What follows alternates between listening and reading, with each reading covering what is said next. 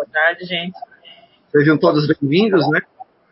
Nós estamos aqui num mês especial aqui, na CIU, né? Esse mês é o, é o, mês que nós completamos 21 anos de trabalho, né? Então nós estamos de, de, de aniversário, digamos assim, né? E estamos mais uma vez com uma live aqui com o José Fernando e o Clóvis Nunes. Né? Sejam bem-vindos, obrigado por uma oportunidade da gente estar hoje conversando sobre Espiritismo. Sim. Boa tarde, professor. Boa tarde, Zé Araújo. Né? Eu peço que todos é, enviem as perguntas pertinentes ao Espiritismo. O tema é livre, né? mas as perguntas vão ser relacionadas ao Espiritismo. Né? Então, vou primeiro passar a palavra para o professor Clóvis Nunes, depois o Zé Araújo, se quiser dar um, um alô também, e aí a gente passa para as perguntas. Boa noite a todos e a todas que estão conectados aqui no canal da CIO para mais uma live do primeiro domingo de cada mês, onde eu e José Araújo estamos respondendo perguntas livres sobre as questões relacionadas com o Espiritismo e os diversos problemas humanos. Já é uma live que está ficando tradicional, porque nós já estamos fazendo creio que uns sete meses, se não estou enganado, né, Zé? nas minhas contas. É por aí, é por aí. É, e tem sempre uma boa audiência, uma repercussão posterior, sempre gente nova se conectando. Então, boas-vindas aos primeiros conectados que estão aqui pela primeira vez. O CEIU de parabéns pela sua data festiva, sincronicamente 21 anos. E nasceu em 2000, então, né? Então, portanto. É isso, com a maioridade absoluta de serviços prestados à causa da doutrina espírita. Parabéns a todos os trabalhadores que estão aí nos bastidores. Eu sei que vocês são um grupo coeso, unido, um grupo que veio para ficar, para permanecer. E o espírito de fraternidade é que determina a união de uma casa espírita, de um espaço. Porque onde tem gente tem problemas, mas o importante é que os espaços e as casas caminhem apesar dos problemas e vocês têm uma aura positiva de irmandade em torno da causa espírita. E isso é muito bom porque o espiritismo floresce nos corações que colocam a causa acima da casa. Então, muita alegria estar aqui celebrando essa data, nesse momento é, importante de poder dividir com vocês um pouco do conhecimento espírita. Ok, boa noite, né? Já está escuro aí em muitos lugares. Aqui Blumenau está escurecendo já, já estamos entrando aí no outono, já entramos no outono ali. Olha, é uma felicidade muito grande quando, quando iniciamos esse trabalho aí junto com o professor Clóvis Nunes, né? Eu que sempre tive uma admiração muito grande pela lógica, pelo. Eu já disse isso aqui e repito, né? Eu só fiquei na, na, na doutrina espírita porque encontrei, porque tinha duas. Tinha o pilar Chico Xavier, né? Tinha o pilar Divaldo mas faltava algo assim, sabe? E foi quando eu, eu, eu conheci os, as fitas cassetes, né? Através de uma fita cassete. Tremia muito, eu conheci uma palestra do professor Clóvis Nunes, não tinha cabelo branco na época, né? Ele. ele, era, ele era magrinho, não tinha cabelo branco e, e, tinha um jeito de falar assim que aqui eu me apaixonei uma conexão muito grande, né? Com, com o meu arcabouço assim psicológico e, e aquilo foi ele foi um grande instrumento para que eu permanecesse. Eu, tinha, eu tenho muita dificuldade de permanecer numa coisa que não, não faz sentido, né? Então isso é da minha, da minha propriedade, eu acredito, espiritual. E o, o professor Clóvis, não estou dizendo isso aqui não porque eu não bajulo nem a Jesus Cristo nem ninguém. Eu já fui ateu, inclusive, não tenho vergonha de dizer isso, três anos. Mas eu estou dizendo isso porque é uma verdade. E aí ter o professor Clóvis Nunes aqui, eu que sou um, um, dos fundadores dessa casa, né, junto com a, com a Alice, com a Cátia, com todo mundo hoje em dia, né. Eu quero dar uma boa tarde para todos, boa noite. Agradecer o Eduardo e a Pamela, que sempre incansáveis, estão sempre aqui nos ajudando ali nos bastidores. A Alice, a Dona Sandra está aqui hoje, a Rosimar e o Alexandre. Todos os trabalhadores da CIU sintam-se abraçados hoje, todos os voluntários e todos aqueles que nos é, que nos acompanham, né, de países distantes. Eu fico muito contente quando a gente vê aqui uma casinha dessa aqui de madeira em Blumenau. Nós somos assistidos por mais de cento e poucos países. Isso é muito legal a gente saber disso, que acompanham depois os nossos trabalhos ali. E tudo isso se deve. Eu me lembro também de outras pessoas como a Lamar Regis, que veio aqui e fez a aproximação toda minha com o professor Clóvis, com o Nando Cordel, fazia muitos anos, com tantos outros ali que eu conhecia só de nome a gente tem que agradecer aí o espírito do Alamarrege, que foi assim, aquele comunicador, né, polêmico, como você diz, mas com a sua polêmica e uniu muitas pessoas e uniu essa, essa, essa parte científica do professor Clóvis Nunes e de todos nós aqui da CEIU. Então, um feliz aniversário para todos nós. Então tá, vamos iniciar então com a primeira pergunta. Coincidentemente, está se referindo, ele, a pessoa que pergunta se refere ao Alamar, Alamar Regis, dizendo que ele é da época do espiritismo com o espírito. Ah, é? Né? Essa, essa pergunta vem do Tibúrcio, que ele é da cidade, Tibúrcio Martinez, que ele é de São Paulo.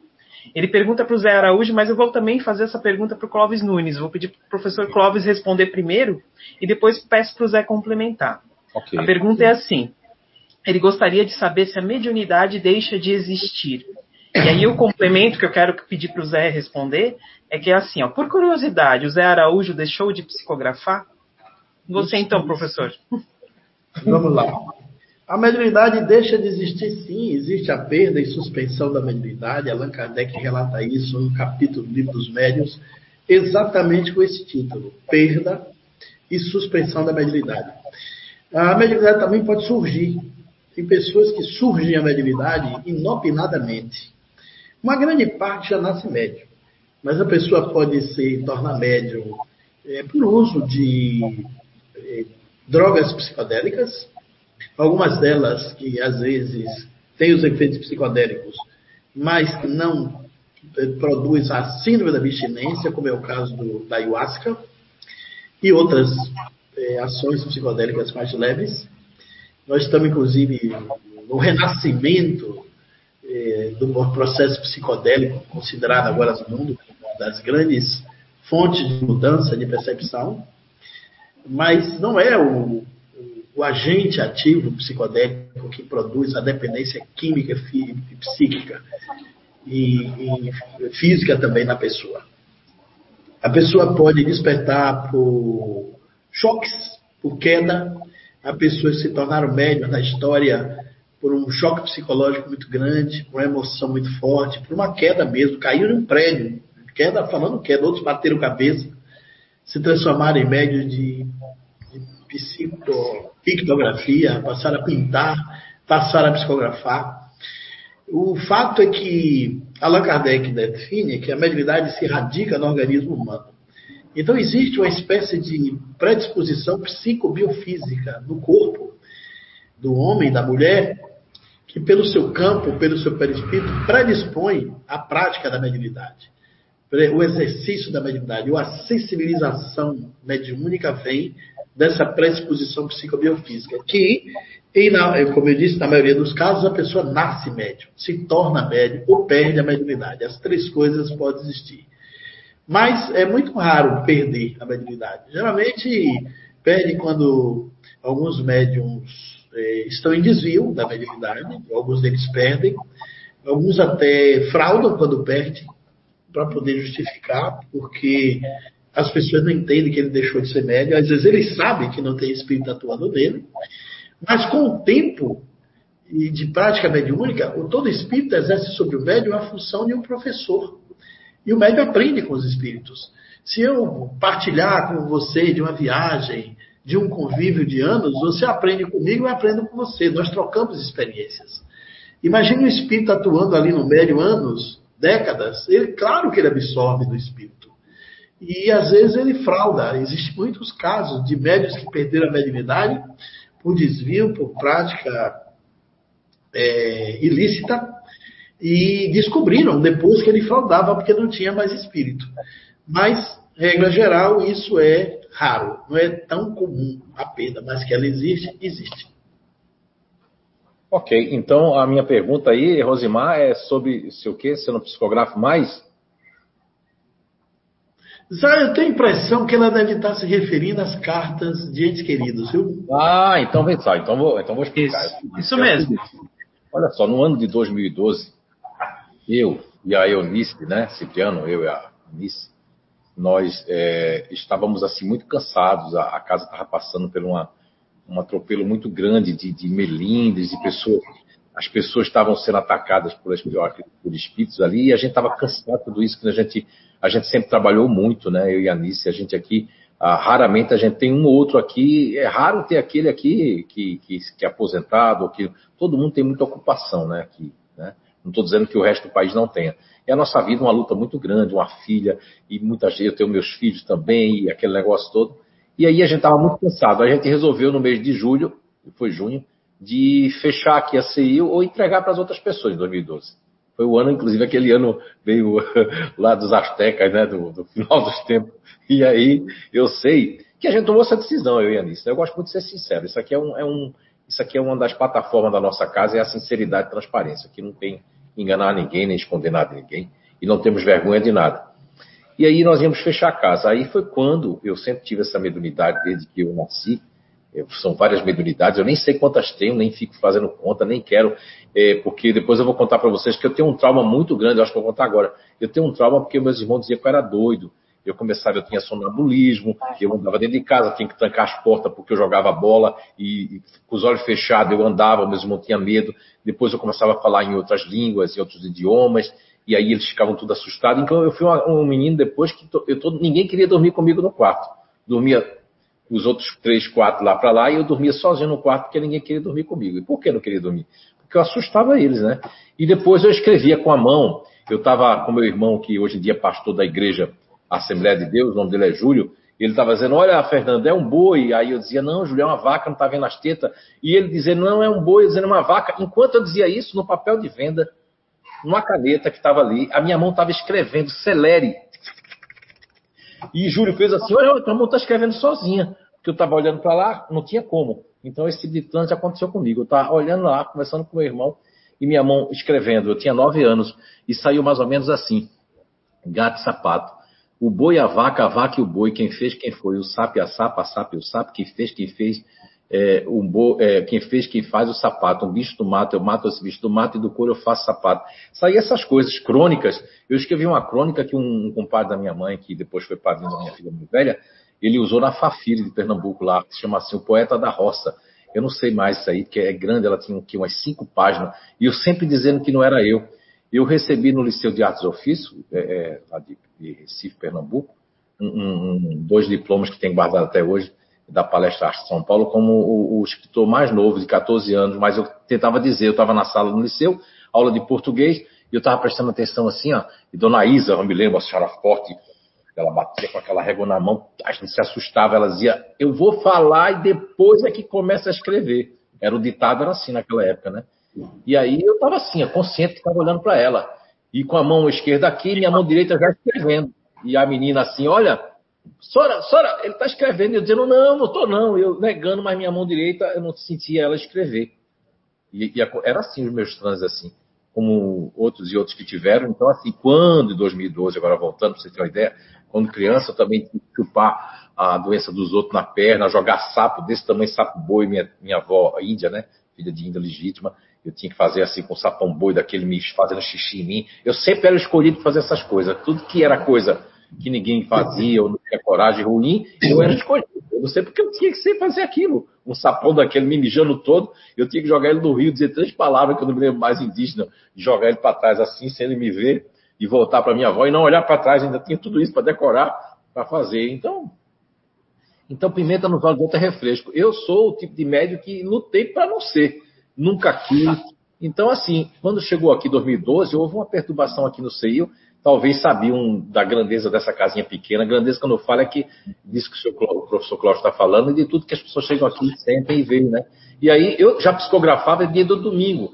Todo o CIU começou através de psicografia, que veio três, quatro psicografias dizendo que a gente tinha que montar um grupo. Eu dizia, isso aí pode ser mistificação, porque eu estudei no Lá Espírita Chico Xavier, Jabotão do Guararapes, em Pernambuco, que é uma disciplina tão rígida que era para gente desacreditado, desacreditado. Fazia-se uma, a gente estudava psicografia mesmo. Então, mesmo a minha psicografia sempre foi mecânica, mesmo assim eu sempre duvidei, porque eu, nasci, eu, eu estudei para ser doutrinador, diálogo com as sombras, tantos livros, eu estudei para ser doutrinador. Contrário do professor Clóvis Júnior, que eu sei a história dele, que ele queria ser médio, é? eu queria ser doutrinador. Eu achei que, por eu ter uma capacidade de, de, de percepção e tal, e que nada, quando eu sentei lá, que foi numa reunião lá que eu fui chamado do estudo, começou com 64 para ser médio, era assim no Chico Xavier lá, lá Espírito Xavier, Candeias, Jabotão de Guarapé. Entrava 64 para ser médio, sobrava 11 ou foi 14 na nossa turma.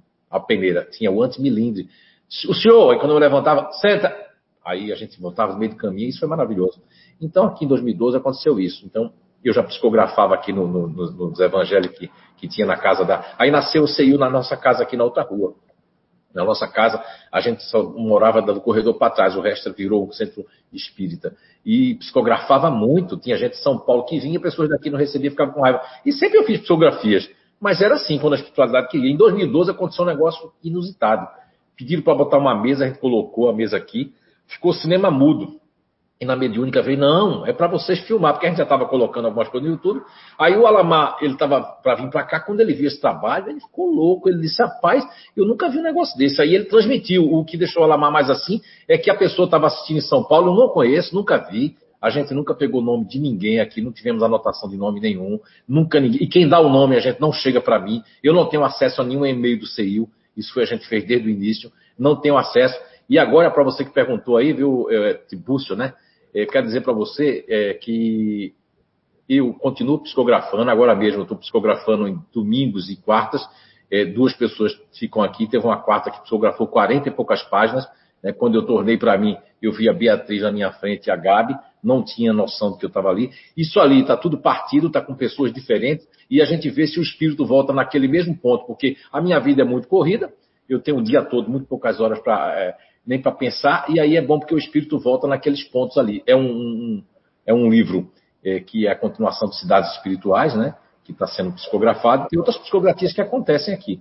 Eu, inclusive, já psicografei dando palestra, interromper a palestra, deve estar tá lá no YouTube, e os espíritos vêm, e se tiver necessidade e for realmente fazer alguma diferença na vida das pessoas, eu não deixei de ser médium. Agora, não é a minha prioridade de vida, porque eu quero dizer para todo mundo, não tenho vergonha de dizer isso, o professor me ajudou quando esteve aqui, eu recebo muitos espíritos científicos e tudo mais, mas a minha prioridade de vida é outra, eu tenho muita coisa na minha vida, eu tenho uma, um, conhecimento aí, uma descoberta que eu fiz, e o Fábio, que é um médio daqui da casa, está afastado aí, né, mas ele é um médico que ele disse aqui na época para mim assim, olha Zé, quando deu o boom das psicografias, né, porque olha, eu cheguei a psicografar mais de mil, nem, nem faço conta, e e ele disse assim: Isso tudo que aconteceu foi para as pessoas te conhecer e esse teu trabalho aí, esse teu conhecimento, essa tua pesquisa na área do comportamento, para as pessoas saber que existe algo que todo mundo consegue comprovar.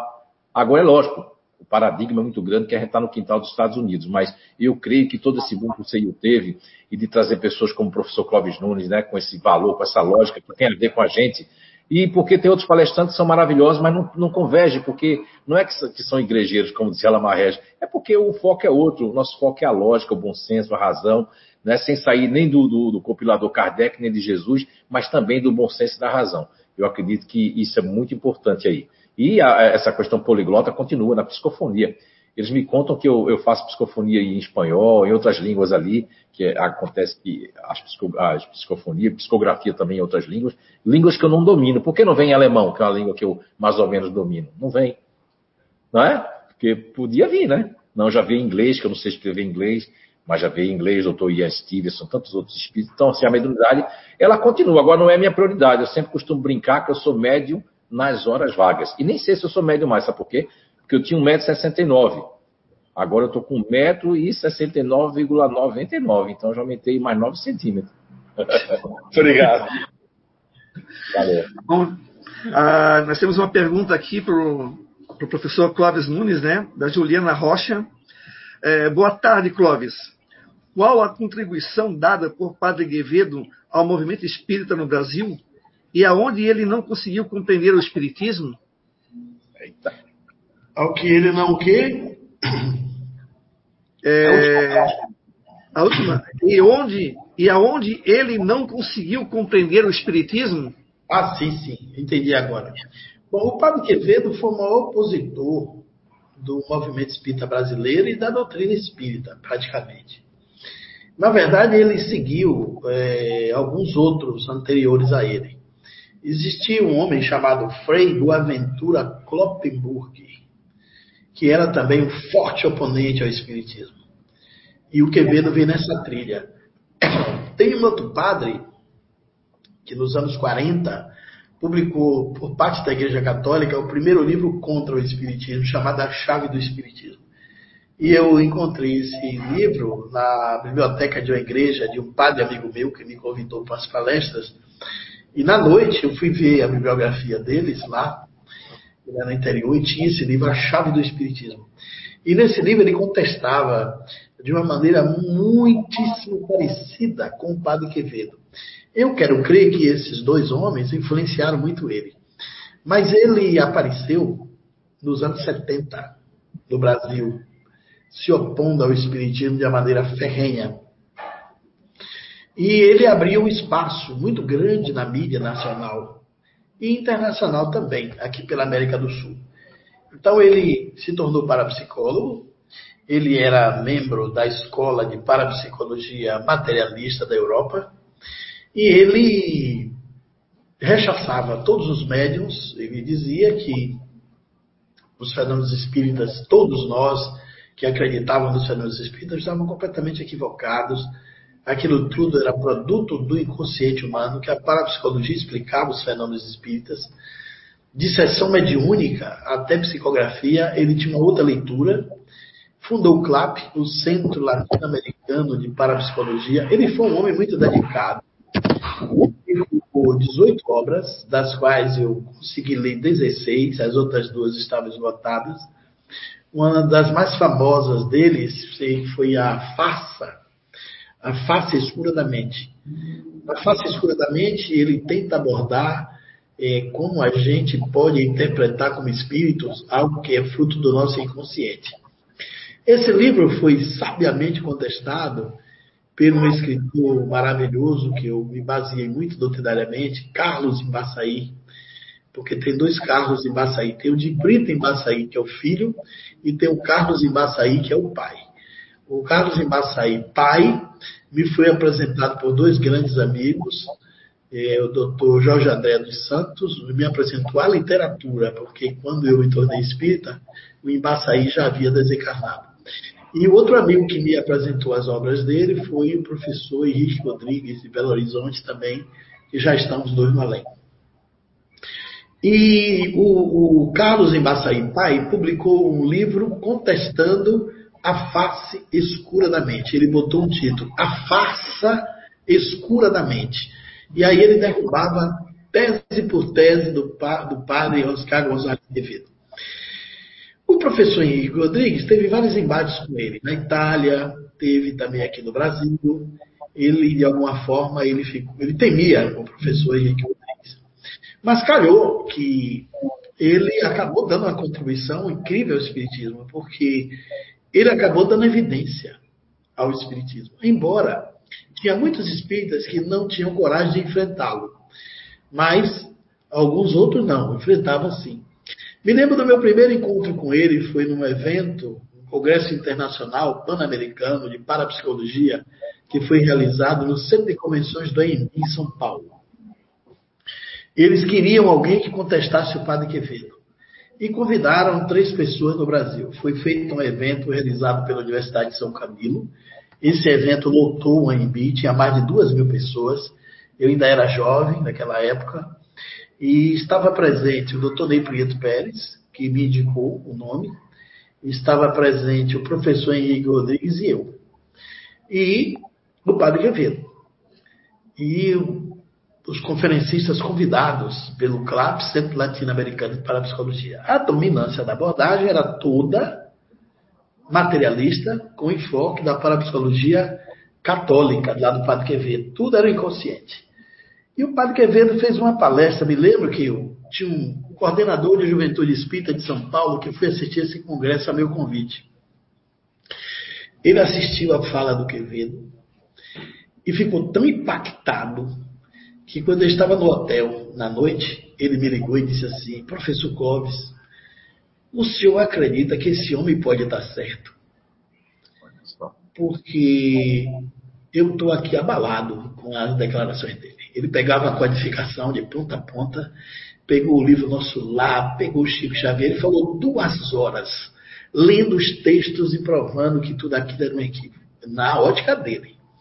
E esse amigo, coordenador de juventude espírita de uma casa espírita famosa de São Paulo, disse: Eu não sou mais a mesma pessoa. Olha.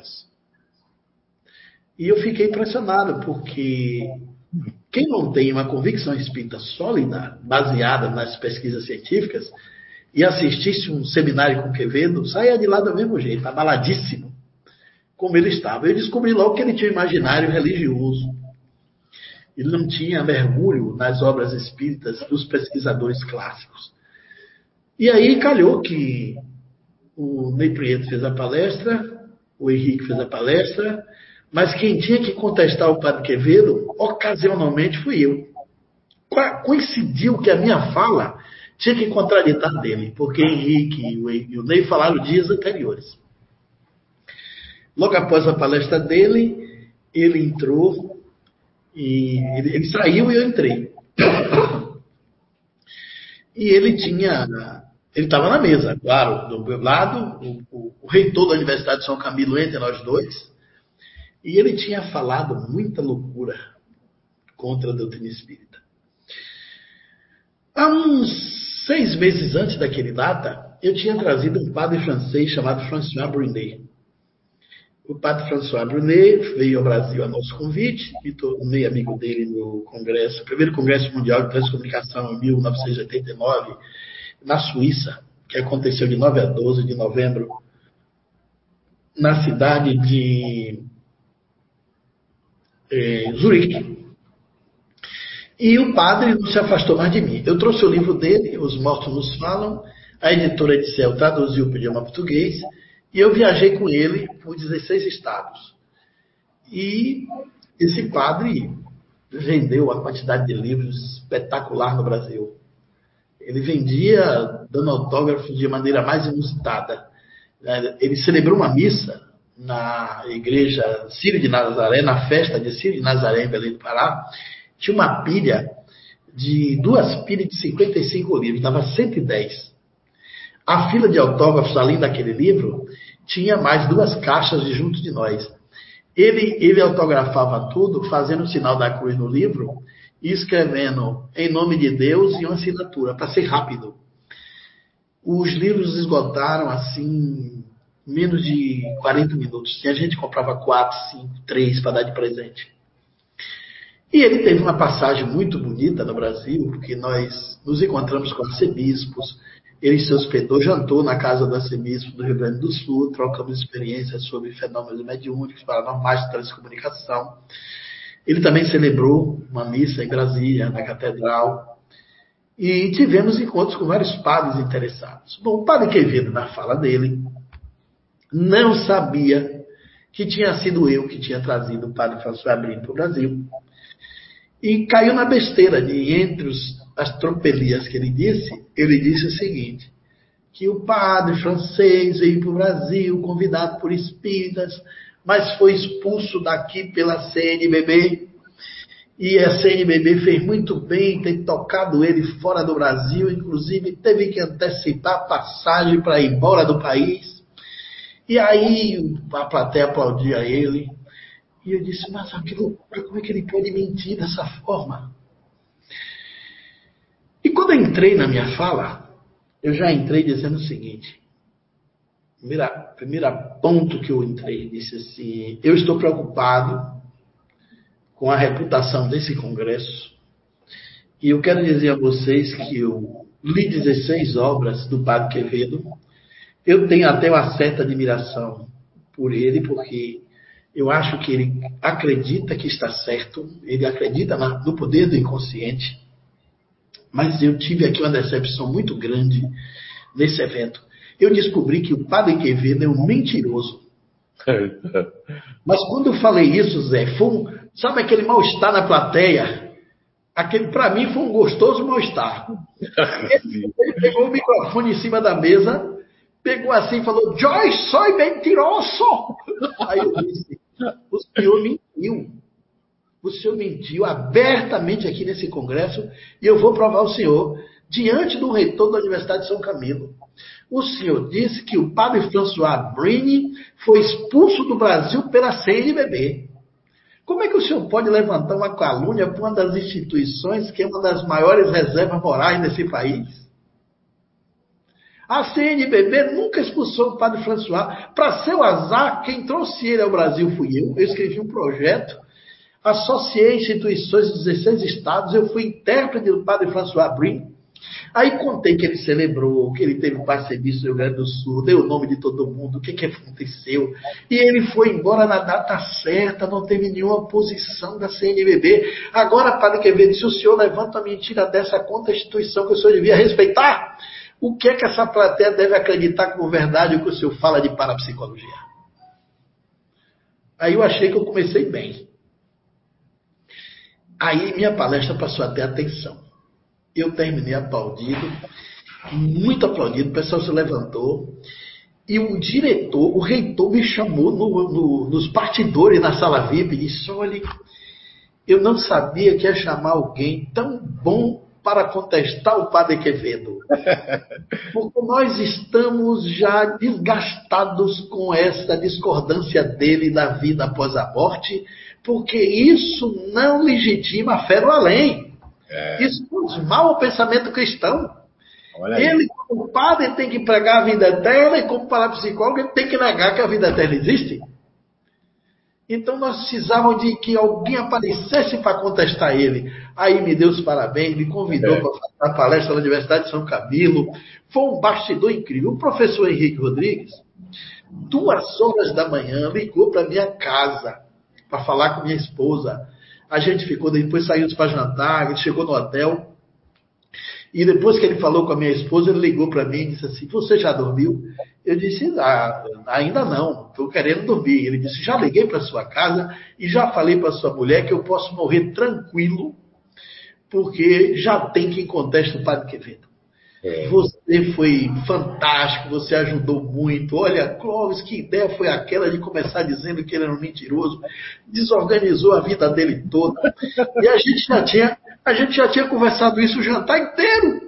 E ele estava ali no telefone repetindo tudo de novo, como se a gente não tivesse conversado. Isso devido ao entusiasmo que ele estava, né? Porque ele já tinha tido vários embates com o Padre Quevedo. E ele foi vitorioso em todos. E naquele ali ele não podia contestar o Padre Quevedo, porque a palestra dele foi antes. Mas o Padre Quevedo ajudou o Espiritismo para a mídia. Mais tarde eu fui enfrentar o Padre Quevedo num programa fantástico eu fui fazer um seminário de transcomunicação no Rio, no Centro Espírita Ramatiz, e Luiz Petri, diretor do Fantástico, foi acompanhar, porque nesse seminário tinha uma gravação ao vivo. A gente ia tentar captar voz, numa oficina. O Petri foi para lá, levou os microfones da Globo, viu tudo. Nós não tínhamos levado nada, tudo era levado pela, pela diretoria da casa, os rádios, a fita cassete, tudo direitinho. Eu fiz as evocações e o Petri estava lá com o microfone assim de junto do meu nariz. Eu acho que eles tinham a impressão que eu podia fazer algum ventriloquismo, né? Então eles queriam pegar, pegava até minha respiração. Tanto é que depois, quando eu fui escutar a fita bruta, minha respiração estava bem presente ali naquele microfone de letretes altamente sensível. E tem um momento que eu pergunto, alguma entidade aqui presente? E na hora que a gente rebobinava a fita, na época da fita cassete, que era esse tipo de, de técnica, com a reescuta, quando a gente vai ouvir o Petri com toda a equipe, o câmera, a jornalista que estava ali do lado para fazer a, o âncora da reportagem, como eles fazem, né? E aí aparece uma voz maravilhosa que fala, Ramatiz, presente, uma voz forte, vibrátil. Mas na hora que a gente ouviu, aquele seminário tinha umas 500 pessoas, lotada a Casa Ramatina Tijuca. Na hora que a voz Ramatiz, diz Ramatiz presente, a plateia deu um grito como se fosse um gol do Flamengo no final do Maracanã. Foi uma alegria, uma euforia, um grito alto, todo mundo vibrando. Eu só vi coisa assim no estádio de futebol. E aí o Petri, eu disse, Petri, você quer fazer uma análise laboratorial da voz? Ele disse, rapaz, não precisa não. O que eu vi aqui não dá para duvidar. Vai direto para Globo. Aí eles chamaram o Padre Quevedo para fazer um contraponto. Só que na época a gente fez um debate numa casa, é, uma casa que ficava na Barra da Tijuca, era uma casa de fazer gravações das minisséries. Uma casa de madeira, de tablado, antiga, onde fazia cenário de muitas novelas de época. É uma casa da Rede Globo mesmo. E eu, eles colocaram uma mesa enorme, uma mesa tinha uns 3 metros, eu na cabeceira, o Padre Quevedo na outra, os rádios ali, e um trilho com a câmera e dois homens filmando. E naquela época, é, eu tentei fazer a vocação. E o Padre Quevedo ali, para ver se acontecia novamente o que aconteceu na Casa Ramatiz. Não veio voz. Mas no meio da discussão, vocês não vão acreditar. O padre Quevedo começou a se dar mal na, no debate lá. E ele começou a tirar umas fotografias do pensamento feito por paranormais americanos que eu conhecia, que era o Ted Sérios, falou do Masuaki Kiyota, que eu também conhecia, outro agente psicocinético no Japão, que eu estive com ele por três dias. Então ele não estava falando de um assunto que eu não dominava. Mas eu estava falando de um assunto que ele não dominava, ele não sabia nada de transcomunicação. E aí ele foi muito desonesto em aceitar o debate. Aí eu cheguei uma hora e disse, Padre Quevedo, por que o senhor não pediu a Globo um tempo para o senhor se preparar? O senhor veio para esse debate sem conhecer sobre o assunto. Fica difícil conversar com o senhor sobre um assunto que o senhor não domina. O senhor não sabe nada de transcomunicação. O senhor está desatualizado. E eu estava sereno, eu estava tranquilo.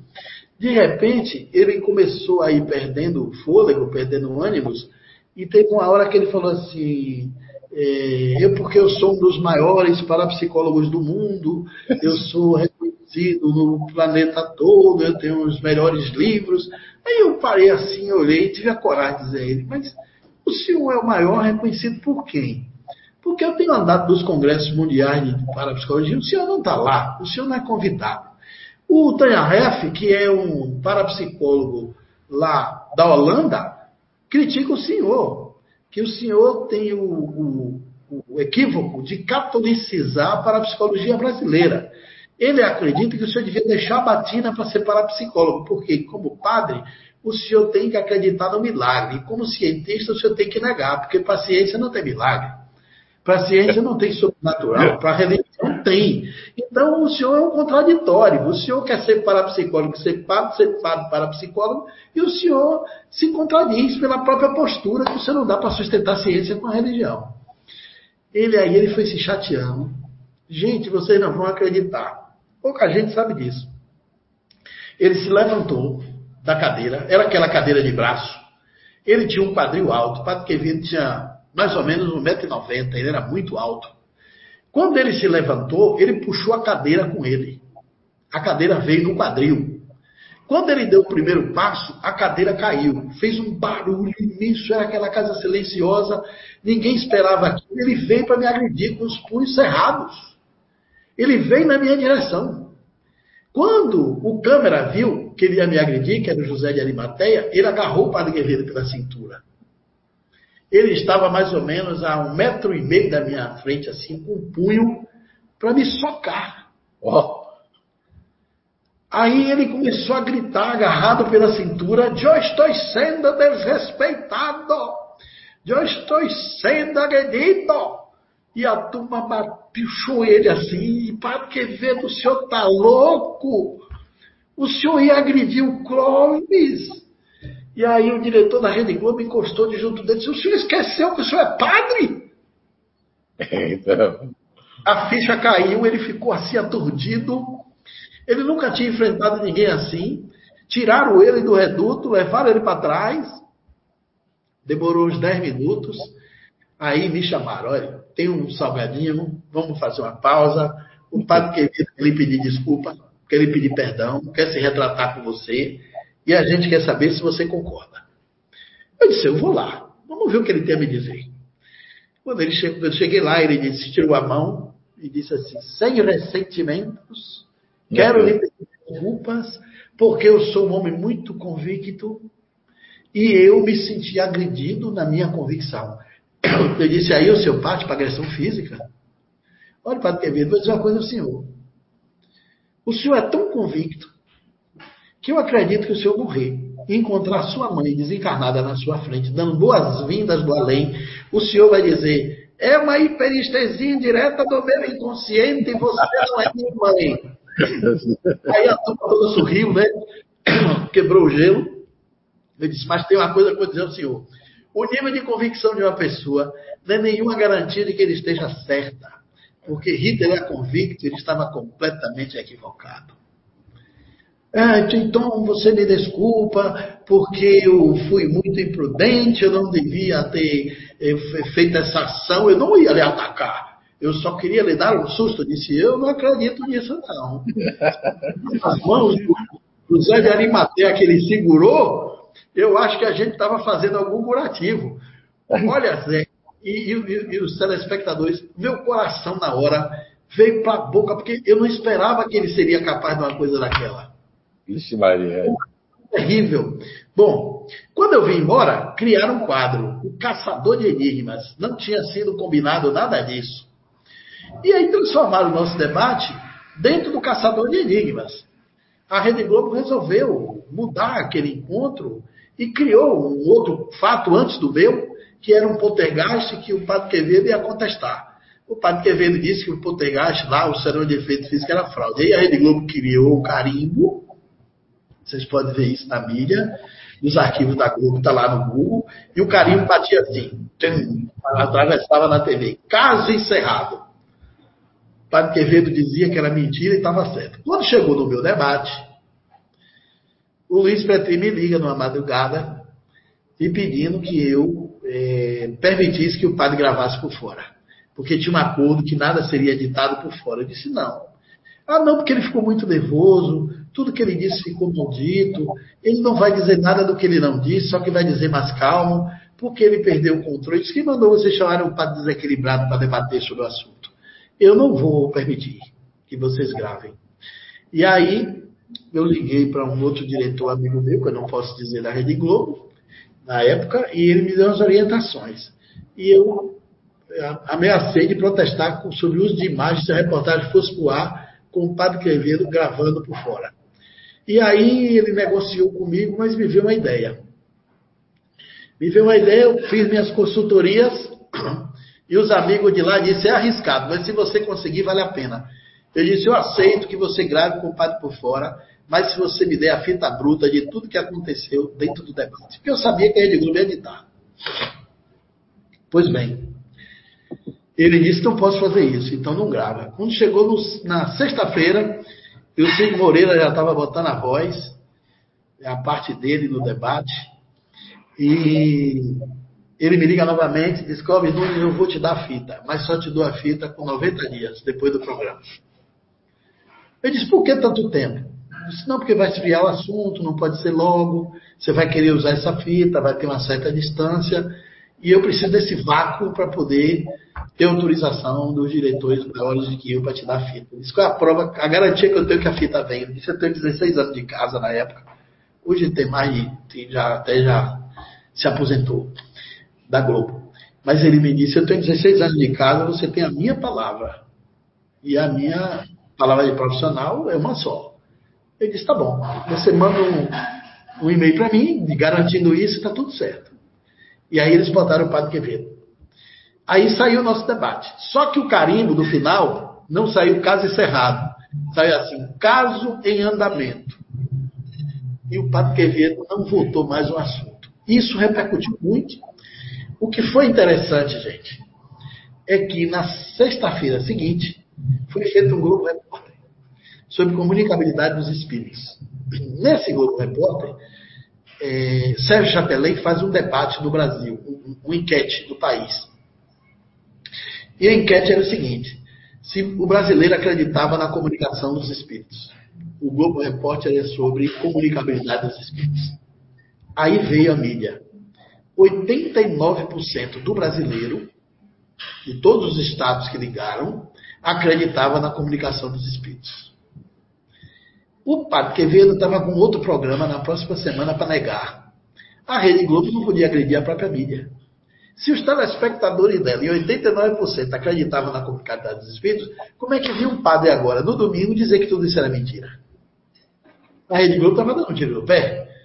Suspenderam o padre Quevedo com quatro programas gravados e ele perdeu o emprego. Ele tinha um saláriozinho lá. Mas isso levou a, ao, ao Espiritismo na mídia. Foi lá para cima. Eu recebi convites no Brasil inteiro. Depois eu recebi a, a fita, na época era fita de vídeo cassete. Gente, essa fita foi tão reproduzida no Brasil. Eu dei direitos autorais para uma casa espírita que eles venderam tanta, tanta fita dessa que construíram um prédio no fundo para evangelização.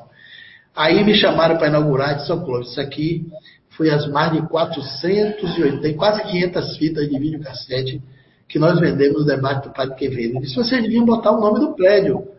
Prédio Oscar Gonzalez Quevedo. Eles viram muito. Eu disse, foi por causa dele que a gente vendeu as fitas. Mas de é. brincadeira, não vai fazer nunca, né? Mas ele disse, mas você, tudo foi fazer piada, uma graça. Eu disse, ah, o espiritismo é sério, mas não é triste. A gente pode brincar em qualquer momento é. na doutrina. É, é mas de certa forma, ele ajudou a divulgar o espiritismo. Embora ele achasse que estava prejudicando. Porque é o seguinte, existe uma lei da natureza, isso é no pensamento do filósofo e pensador Pietro Baldi, que diz o seguinte: tudo que é agredido e se defende, na defesa se fortalece. Isso vale para a vacina. O que, é que a vacina faz? Você pega o anticorpo do próprio vírus, você tá, quem tomou a dose, a primeira dose, a segunda dose da vacina da Covid, contra a Covid, eu tomei a primeira, é um pouquinho do vírus diluído dentro do seu corpo, para o seu organismo criar um anticorpo. É assim com o soro antiofídico, que inocula no corpo do cavalo. O cavalo cria os anticorpos, depois você tira e inocula no corpo do homem e você está vacinado contra a picada da cobra. Isso vale para tudo. Tudo que agredido se defende, na defesa se fortalece. Isso vale até para o calo de sapato. Você compra um sapato e vai agredindo ali o pé. Aí faz um calo, um calo que dói e que fica doente. E você fica mancando e lhe aborrece. Com o tempo, aquele calo vai se fortalecendo e fica um calo duro. Na defesa se fortalece tanto que na próxima vez que você comprar o sapato, o calo é que vai furar o couro do sapato naquele lugar, de tanto atento. Tudo que é agredido se defende, na defesa se fortalece. Então o Espiritismo foi agredido pelo Padre Quevedo. E os defensores foram a campo. E com a defesa, o Espiritismo se fortaleceu e as pessoas estão tirando suas conclusões. E a transcomunicação se tornou conhecida, esse debate com ele foi imenso, a repercussão foi grande, porque demorou, era 12 minutos da Rede Globo. Vocês podem ver até hoje, a última vez que eu tem um canal, mas eu voltei, estou elaborando esse canal, mas as quatro postagens que tem, dava mais de 600 mil acessos a esse debate com o Padre Quevedo da Rede Globo. Então, eu acho que de alguma forma ele passou, teve a época dele, desencarnou em fevereiro do ano passado, 2018. Ele desencarnou velho, solitário, passando até algumas dificuldades, mas agora, com certeza, no além, ele vai ter a prova inabalável de que o espírito existe. E eu não sei se um dia ele vai se comunicar por algum médio, né? Porque todo mundo vai achar que é fraude e, o Padre Quevedo se penitenciando, dizendo que agora aceita a vida após a morte. Mas ele era um extraordinário contestador. Ele até me ajudou um pouco a comprar muito livro contra o Espiritismo, porque quando eu comecei na doutrina, eu sempre tinha aquela ideia de ver o outro lado. E eu colecionei 213 livros contra o Espiritismo ao longo do tempo. Eu tinha um livro contra eu comprava. Até hoje ainda compro mas é, todos são muito pobres, pueris, alguns são robustos. E o Padre Quevedo ele não consegue mergulhar muito para negar, ele mergulha no, ele contesta no raso. Ele não vai profundamente. Quando você aperta ele profundamente, ele, ele, ele, ele muda de opinião. Então ele tem aquelas coisas muito fixas, ideias muito fixas que ele tinha para contestar, mas existia uma coisa forte nele. Ele estava certo que estava certo. Ele acreditava no que ele falava. Eu não acredito que ele, ele era um fraudador, ele, ele tinha uma desconfiança, não. Eu tenho uma, uma impressão muito forte de que ele acreditava tanto que estava certo que ele até mentia para legitimar a verdade dele. Ele mentiu várias vezes, não mentiu só contra o padre François, não. Ele, ele, Ele mentiu quando ele, ele disse que esteve na Paraíba fazendo a pesquisa de um fenômeno que o pessoal cortar, os espíritos cortou as pessoas de navalha. E ele disse que esteve lá e que o pessoal botava um menino com muita agilidade na navalha para cortar as pessoas, o menino se escondia atrás da cortina e cortou as pessoas de navalha porque o pessoal queria ganhar uma casa nova era interesse financeiro. Depois de uns dois meses, eu tive na Paraíba e fui visitar a família. O pessoal, Padre Quevedo nunca teve aqui, nunca pisou os pés na nossa cidade, nunca nos visitou. E ele disse que o CLAP convidou o pai do menino e levou lá em São Paulo para estudar. Olha o tamanho da mentira. O professor Henrique Rodrigues também pegou ele, uma mentira, nas caras de Belmo de La Moraleda. La Moraleda era uma cidade da Espanha que apareciam as caras no piso das residências. Depois descobriram que no lugar que fizeram aquela residência tinha sido um cemitério do passado. E as caras apareciam no piso, no mármore, na parede, derretia o mármore de dentro para fora. As peças foram pesquisadas. O padre Quevedo esteve lá. E o professor Henrique Rodrigues conseguiu uma carta do cônsul e também do prefeito da cidade, lá da, da Espanha, de Belis Belmes de la Molareda, que determinava assim, com toda descrição literal, que o padre Quevedo nunca esteve lá, nunca se hospedou, nunca foi nem motel, nunca foi num restaurante, nunca visitou a casa de Belmes. Os moradores da casa negam, diziam nunca ter conhecido ele, que ele não esteve lá nem de passagem. O alcade da cidade, que é como se fosse o prefeito, é quem assina esse atestado. Então ele já era um mitômano para negar os fenômenos. Ele vinha mentindo. Mas às vezes, quando a pessoa é acirrada no ponto de vista, ele usa de maneira de, de atos escusos para legitimar a sua tese, a sua. Porque ele, ele, garantiu tanto que os espíritos não existiam, que ele tinha que se valer de tudo para garantir a mentira. Porque às vezes, quando a pessoa cria uma mentira, tem que inventar outras para legitimar a primeira mentira. E era isso que o Padre Quevedo fazia. Mas eu penso que ele, de alguma forma, ele ajudou a difundir o Espiritismo. Mas podia ter ajudado mais se mais espíritas pudessem ter tido a coragem de contestá-lo. Só para você ter uma ideia, Zé, falando aqui dos bastidores, quando ele foi convidado, a Rede Globo convidou 11 espíritas para debater com Quevedo na Globo. Notáveis espíritas. Ninguém teve coragem. Ninguém teve. E quando me convidaram, eu aceitei de primeiro, eu nem pestanejei. Você pensa é, Antes de terminar de ler o convite, eu estava aceitando. Aí chegou lá e me disseram que muitos deixaram até sem responder, parecendo que não tinha recebido nem a carta. Eles ficaram muito chateados com isso.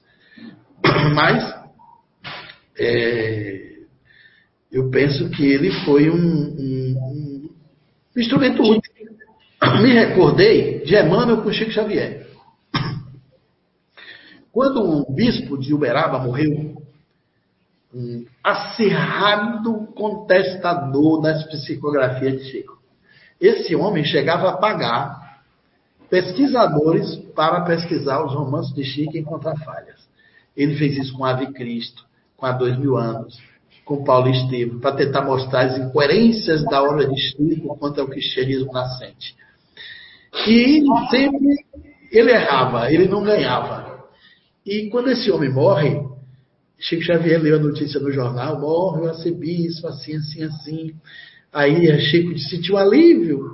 Aí Amanda chegou de noite para o Chico e disse assim: Você vai dormir sem fazer uma prece de agradecimento pela vida do arcebispo? Ele disse assim: É, eu não sabia que o senhor, daí da dimensão espiritual, vinha me chamar de noite para fazer piléria. E riu. Mas disse, eu fazer nenhuma piléria.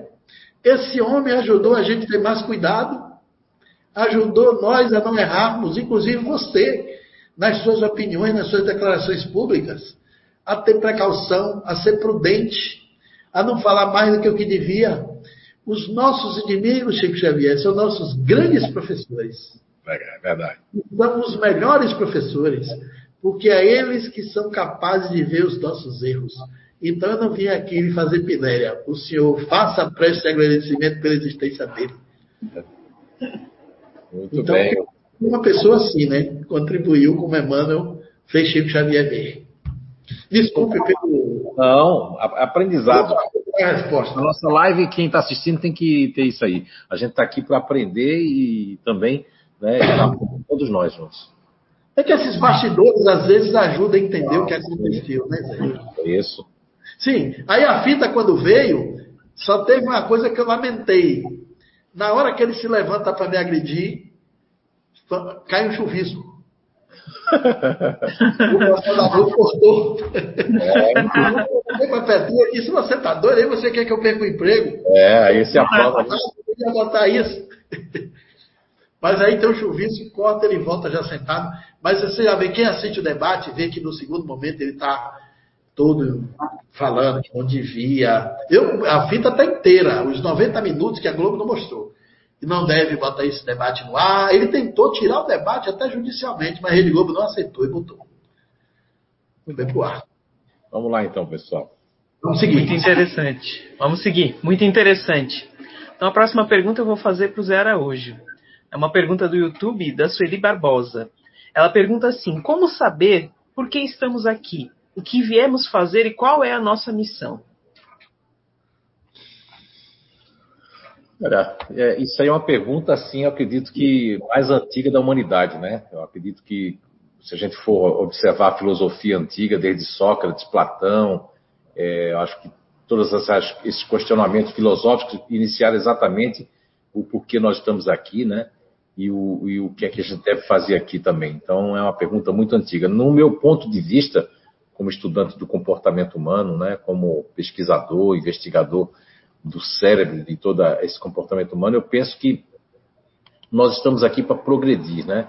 Eu sou um dos poucos ali, o professor Cláudio Júnior vejo que também ele, ele também fala, mas há muitos espíritas que se ligam em, em não utilizar ou estudar essa parte do livro dos Espíritos que vai da questão 172 até a questão 189, da questão né, de 55 a 59, que é a questão das transmigrações né, do, das pessoas no mundo. Então, nós temos ali muitas migrações de espíritos, é, tanto de outros planetas, de outros mundos, né, de outras esferas, também como também nós vamos também para alguns mundos também fazendo né, essa transmigração ali que acontece. Nós estamos aqui para progredir. Agora, uma coisa é muito certa. Nós, é, na pergunta 804 do Livro dos Espíritos, Allan Kardec pergunta por que, mais ou menos assim, por que nós temos diferentes aptidões, né? É, porque Deus não ortogou a todos nós as mesmas aptidões. E a resposta é muito longa. Eu gosto muito de uma parte final, que o que um não faz, o outro fará. E que muitos espíritos de outros mundos vêm aqui para nos mostrar. Então, eu considero que nós estamos aqui para aprender para progredir, para melhorar. Agora temos muitas, é, vou dizer assim, muita, é, muita ajuda mesmo, né? Nós temos muitas ajudas, muito, o tempo todo. Não é questão só de, um, de espíritos que nos guiam, que nos, é, que faz com que nós saiamos de um caminho que a gente está, o homem velho está de novo. Um dos grandes escolhos para nós é a nossa personalidade anterior. E eu, na lógica da questão 146 do Livro dos Espíritos, o que eu trago no meu ponto de vista de estudo mais atualizado é de que na questão 146 eu faço um link com muitos outros conhecimentos no mundo que realmente não, não são espíritas e vem trazendo uma lógica muito grande de que quando Allan Kardec pergunta se um homem tem uma sede determinada e circunscrita no corpo físico, ele fala que não, a espiritualidade para Kardec, mas que naqueles que pensam muito, dos grandes gênios, está mais localizada na cabeça, ao passo que naqueles que pensam muito nos outros no coração, e na 146A ele pergunta de por que situam a alma no centro de ali nesse centro vital, né? E que é esse baixo ventre. Então nós temos três localizações no corpo. Então a gente está aqui e veja bem uma pessoa que é que eu chamei de racional, uma pessoa que está localizada na cabeça é mais racional. Ela exatamente essa pessoa, ela, ela, ela nessa vida ela veio para esse tipo de aprendizado, ela veio para esse tipo de aptidão, ela veio para realmente ser uma pessoa mais fria, mais buscar mais conhecimento, querer entender as coisas, porque em outra vida ela foi uma pessoa muito emocional. Ou seja, quando a 146 fala localizada no coração essa alma, são aquelas pessoas mais que têm mais empatia, são pessoas que pensam mais no próximo, veio para ajudar a humanidade. E isso porque foram pessoas que foram muito egoístas. Imagine que há pessoas quando estão dentro dessa, é, dessa plataforma, dessa, desse campo, desse filtro aí, racional, né? vamos chamar aqui de límbico, né? De, de, desse cérebro límbico, elas vão ser pessoas que, que tem umas que resistem, o homem velho resiste. Então as pessoas elas ajudam e ao mesmo tempo desajudam. Então são consideradas por alguns estudiosos da psicologia como sociopatas, psicopatas, porque são pessoas que têm tendência de ajudar, mas meio que querem escravizar os outros através dessa ajuda.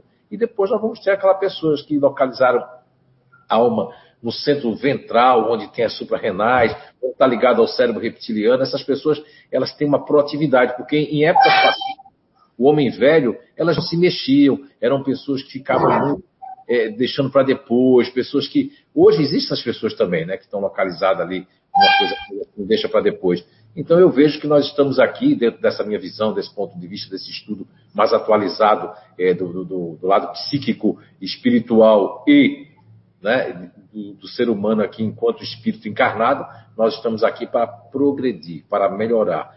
Nós estamos aqui para isso. De onde nós viemos, aí nós temos que ter percepções. Eu conheço muitas pessoas que eu atendi como psicoterapeuta, é? de, de, pessoas que realmente é, é, têm uma saudade de um lugar que não é a Terra. Não, não consegue ficar aqui dentro. Já eu vejo que tem muitas pessoas que trouxeram coisas de outros mundos que são bem diferentes do nosso, e aí está cheio de modismo, de muita coisa que pessoas mais antigas, mais terráqueas, vamos dizer assim, elas criam preconceito com essas pessoas. Esse, essa é a minha visão ali, meu ponto de vista.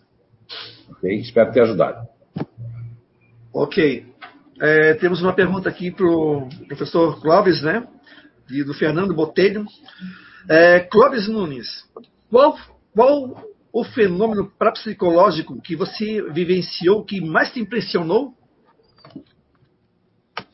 Olha, é tão difícil dizer isso, porque é, o fenômeno, quando as pessoas falam fenômenos parapsicológicos, está relacionando a fenômenos de natureza psíquica, paranormal, produzido pela própria pessoa. E quando fala em fenômeno mediúnico, está se referindo a fenômeno espiritual produzido por espíritos através de médiums. Mas eu não sei qual das duas conotações a pessoa quer saber. Mas como citou parapsicológico, eu posso dizer alguns. Mas me impressionou muito os fenômenos de Satya Sai Baba na Índia, os transportes de objetos à luz do dia, além da cinza que ele trazia para suas mãos, que tinha poder de cura, que era chamado de Vibhuti Chakan. Esse, esse Vibhuti, que era uma cinza perfumada, colocada uma pitada desse, dessa cinza num copo de água fria, era remédio que curava e era disputado como relíquia em toda a Índia. Havia um, um fato, houve um fato interessante que eu entrevistei um homem chamado Sr. King. Ele era de Hong Kong. Eu estava na minha segunda viagem à Índia e o Sai Baba, quando aparecia, saía do mandir, que era sua casa no meio de uma praça, o silêncio da multidão em torno de 5 mil pessoas por dia. O silêncio era sepulcral. Você não via uma mosca ali se mexer. Todo mundo calava para o Sai Baba chegar. E quando eles, ele entrava, ele passava pela frente da multidão.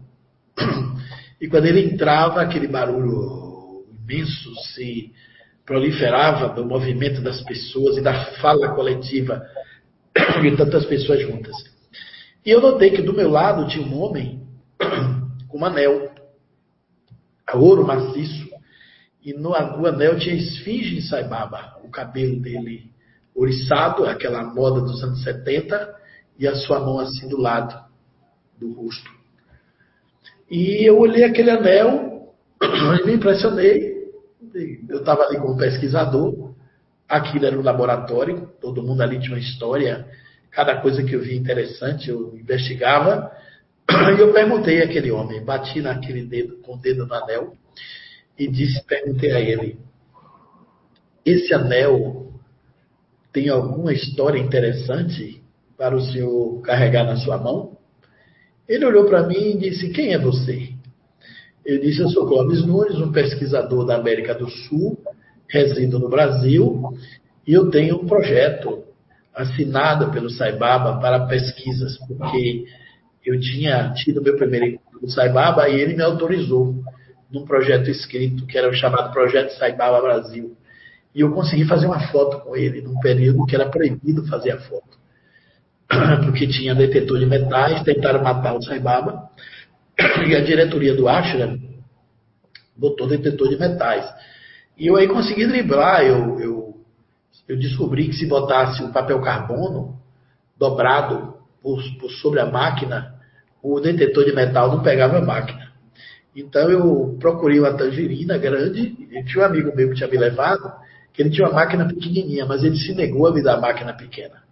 Era menor do que a minha, era mini máquina, dava para botar em qualquer tangerina. Mas ele achou que eu estava agindo como subversivo, estava contrariando as regras do Ashra. Eu confesso a vocês que eu caminhei por mais de duas horas para achar uma tangerina grande. Cortei, eu tinha levado Super Bonder e enrolei a minha máquina, botei a, a, o papel carbono por fora e, a, e colei a tangerina. Comprei umas maçãs e mais umas duas ou três tangerinas, botei numa bolsa de pano e fui ali como um capanga. Quando eu cheguei na entrada, o homem disse, não, machine não, não machine. Eu peguei, tirei uma maçã e disse, I am, I, am hungry. Eu estava com fome, era fruta para me alimentar. Mandei ele olhar, ofereci uma para ele, ele passou o detetor, não apitou, eu sentei com minha máquina escondida. Quando eu tive a entrevista com o Saibaba, dei a sorte de ter essa entrevista, porque vocês não sabem como era difícil. É, ficava, a gente acordava às 5 da manhã e fazia-se mais ou menos 200 filas, sem exagero, 200 filas de 100, 150 pessoas para os homens e mais 200 filas de 100, 150 pessoas para as mulheres. Então, nós éramos em 22 brasileiros e cada um de nós ficava numa fila. Por que a gente se, se distribuía? Porque passava um serva do Saibaba com um coador de pano cheio de números dentro, que ia de 1 a 100 para o número da, da quantidade de filas. E passava na frente. Se você tirasse fila 1, era a primeira fila que ia sentar no chão, na frente da casa onde Saibaba saía. Quem tirava até a fila 5, 10, sentava pertinho dele. O que, que acontecia ali? Quando ele passava perto, ele recebia cartas, produzia o vibute e a pessoa pedia entrevista. E ele fazia sempre duas, três entrevistas de manhã e entrevistas à tarde, quando ele dava o darshan. E aí eu tirei a sorte da fila 2, sentei bem pertinho dele e eu pedi entrevista. Eu tinha sido expulso do grupo, não vou contar aqui porque vai ficar longo, porque eu descobri uma fraude lá de um dos devotos dele e o grupo me expulsou. Eu fiquei sozinho, isolado. Por isso que esse amigo não quis me prestar maquineto, a máquina de fotografia pequena na época dos filmes. E aí o Saibaba pergunta, é, how many people group? Quantas pessoas tem no seu grupo? Eu falei, two. Tinha eu e esse empresário que tinha pagado a minha passagem, como pesquisador para ir para lá. E ele ficou comigo chateado, porque disse, olha aí, olha, perdemos a chance de ter entrevista com o Saibaba, porque você foi expulso do grupo com essa coisa de pesquisar e você acabar contrariando todo mundo. Agora temos só nós dois para conseguir entrevista contra 20. Se o grupo entrar, nós não vamos entrar na entrevista. Eu disse, é, mas quem sabe a gente não entra e o grupo fica fora. Não deu outra. Eu fiquei lá por uns 25 dias. Isso foi no 13 terceiro dia. Eu tirei a fila 2. Aí quando eu digo a Saibaba que era two person, só duas pessoas, ele disse, go, venha. Aí eu me levantei. Quando eu me levantei, esse amigo também se levantou comigo. Aí eu vi o burburinho. Porque era muito silêncio, eu vi as 20 pessoas que me expulsaram, deve ter dito, e conseguiu entrevista, deram azar de me tirar do grupo. E eu entrei.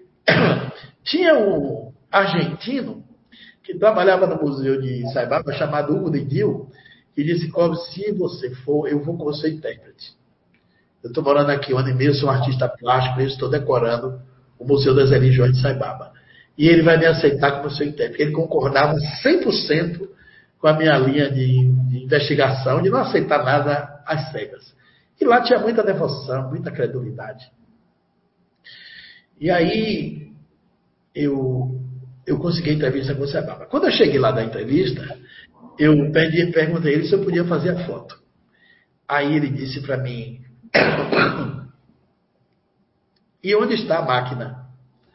Eu aí botei a mão na capanga, torci a tangerina e tirei a máquina escondida. Aí ele olhou para mim e falou assim: Good, very good. Elogiou eu ter passado com a máquina. E aí permitiu que eu fizesse as fotos.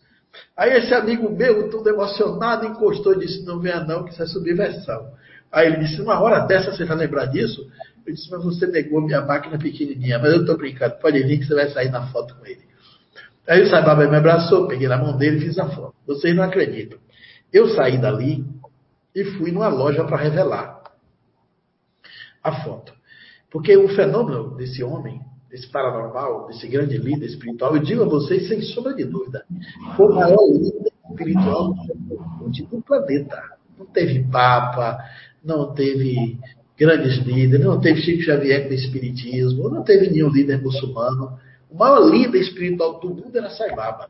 Ninguém tem noção do que era aquilo, a não ser que fosse 5 mil pessoas era, era a população diária no tempo mais vazio. Quando chegava perto do aniversário dele, chegavam 80, 100 mil pessoas. Ele sobrevoava para dar bênção de helicóptero. De tanta gente, ele podia ver ele. Era pequenininho o tamanho que ele ficava. Tem fotos de panorama que a máquina não pega a extensão da multidão. Era um fenômeno mesmo assim, fora das, das percepções tradicionais. E Saibaba nunca quis muita coisa com mídia. Ele nunca deu uma mínima para mídia.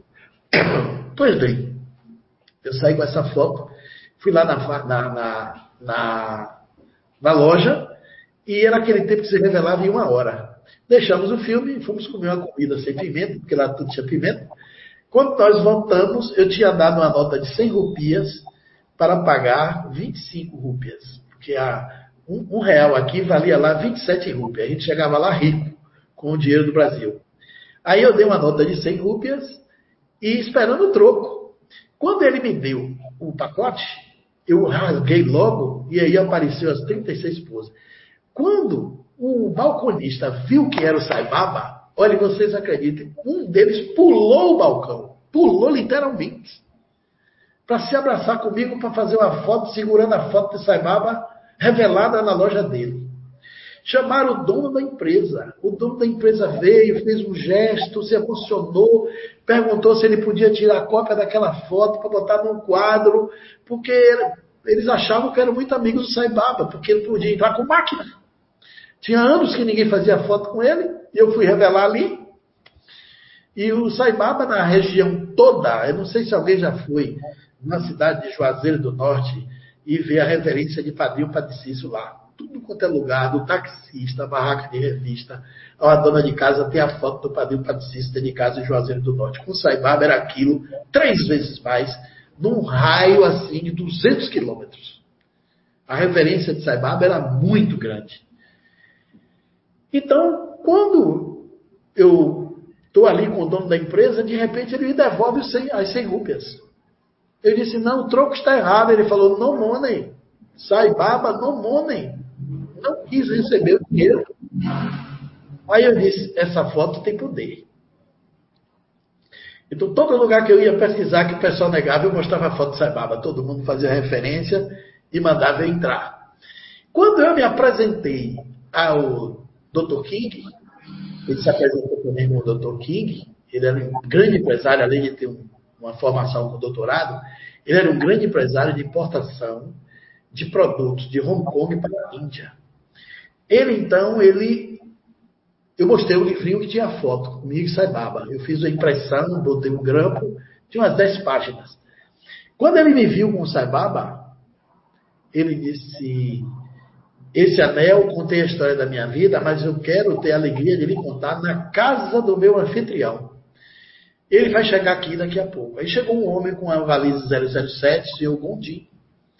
E o senhor Gondim, quando ele falou no idioma indiano, ele se apresentou, depois voltou a falar no inglês comigo e ele disse: Você é meu convidado para uma refeição do almoço.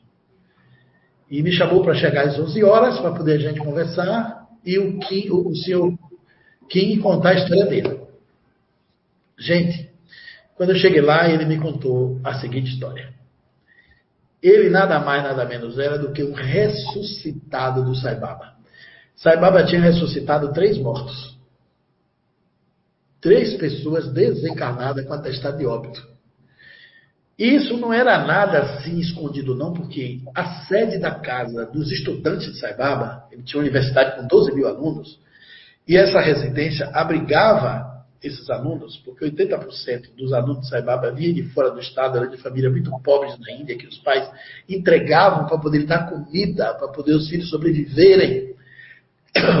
Aquele prédio, aquele terreno, quando você entrava na sala grande, no salão principal, tinha foto de um homem e tinha história que ele foi ressuscitado pelo Saibaba, sobreviveu por oito anos e botou no testamento dele aquela doação para que toda aquela terra, com todo aquele prédio que ele construiu, que era para lá fazer a universidade dele. Então, essa história da ressuscitação estava na parede. Ele se declarava ressuscitado. E o senhor King me contou a seguinte história. Ele disse que estava fazendo viagem para a Índia e se casou, se apaixonou por indiana. E essa indiana tinha Saibaba como devoção e ele não tinha nenhuma relação com Saibaba. Mas ele disse: era o santo da minha mulher. Eu ia viajar, ela botava a foto dele debaixo da minha roupa. Eu ia fechar um grande negócio, ela botava a foto dele dentro do meu paletó. Eu estava sempre olhando esse homem, porque minha mulher tinha essa mística. Meus filhos nasceram, todos três, ela levou lá para ele dar a bênção. Mas eu respeitava, porque eu casei com a mulher, que era indiana, e casei com ela e com suas crenças eu não tinha como violentar a crença dela. Eu achava aquilo bonito, mas eu nunca quis seguir. Nunca precisei de Deus. Sempre tive muito dinheiro, herdei de meu pai empresa de exportação. Eu achava que Deus era para quem precisava dele, quem não tinha as necessidades básicas, estava sempre pedindo a ele por algum recurso. Sempre pedia para Deus ajudar quem precisava de ajuda. Eu nunca precisei de ajuda nenhuma. E minha família não me criou para ser religioso. Eu fui um homem do comércio, eu fui um homem da exportação. Me formei, fiz meu doutorado e fui trabalhar para garantir as empresas que meu pai me deixou como herança que eu tinha triplicado os faturamentos. E um certo dia, ele passou mal no escritório, levaram ele para o hospital e o médico disse: o senhor está com as três artérias do coração entupidas o senhor tem que fazer aqui duas safenas na mamária. Não vai voltar para casa. E o seu estado é muito grave, o senhor só tem 25% do seu coração funcionando. O senhor pode morrer. Ele disse que na hora que ele entrou, aquilo tudo muito rápido, quando ele entrou na máquina que foi para a UTI, ele, o centro cirúrgico, aliás, ele disse que sentiu a impressão da morte. Bateu na mente dele, se eu não voltar, se eu morrer. Já tinham telefonado para a família, todo mundo chegando, aquele clima, e ele disse que ele, na hora, disse assim: Eu não acredito em nada. Não tenho para quem rezar. Não tinha para quem pedir. Não tinha fé com nada. Aí ele disse que lembrou da devoção da mulher. Lembrou da imagem da mulher rezando para o Saibaba. E ele disse que a única coisa, a única alternativa, por falta de opção que ele teve, foi fazer um pedido. Diz que pediu misturando a mulher com ele e Saibaba junto, que se ele existisse, se ele tivesse algum poder, como a mulher dele sonhava, que ajudasse ele naquela hora difícil. E ele disse que tomou anestesia, não lembra de mais nada. Ele confessa que quando ele acordou, ele estava em pé sozinho dentro de uma sala e um corpo deitado, parecidíssimo com o corpo dele. Ele tomou um enorme choque, porque ele estava em pé. Tentou pegar no corpo para ver se tinha uma cicatriz quando ele se viu a, a, as Forças Armadas do país dele. Ele levou uma cicatriz aqui por trás da orelha que tinha uma grande queloide ele foi pegar na coberta para ver se a queloide estava lá, porque o homem parecia demais com ele. Era tudo muito inusitado para ele. Quando ele meteu a mão na coberta, a mão passou por dentro da coberta e passou por dentro do Ele estava fora do corpo. Aí ele entrou em pânico. Foi na porta. Quando pegou na, na maçaneta da porta, a maçaneta ficou longe. Voltou para o lugar que estava. Ele tentou de novo. Chegava na maçaneta, a maçaneta voltava. Ele olhava para o corpo e olhava para ele e, e, e se via dois. Ele disse que a única coisa que deu certo foi ele sentar na escadinha de ferro que estava de junto do corpo dele. Aquela, aquela escada que bota você subir na maca, porque a maca é muito alta. Ele sentado ali lembrou do Saibaba e disse: Meu Deus, ele não tinha crença nenhuma. Meu Deus da minha mulher, meu Deus da Índia. E ficou rezando ali do jeito dele, da maneira mais estúpida, como ele dizia, que ele repetia o que as pessoas repetiam o que aconteceu comigo, eu preciso entender. E de repente ele disse que viu uma figura cor de laranja atravessando a parede da sala. E aquela figura cor de laranja era o Sai Baba. Sai Baba caminhou até ele, chegou perto dele e disse a ele: Volte para o seu corpo que você ainda vive. Ele disse que se levantou e sentiu o cheiro do perfume do Sai Baba. E ele disse, mas eu não consigo voltar para o meu corpo. O Sai Baba fez assim com a mão, encheu de cinzas e jogou no rosto dele. Ele começou a respirar lá no corpo e sentiu o cheiro em pé.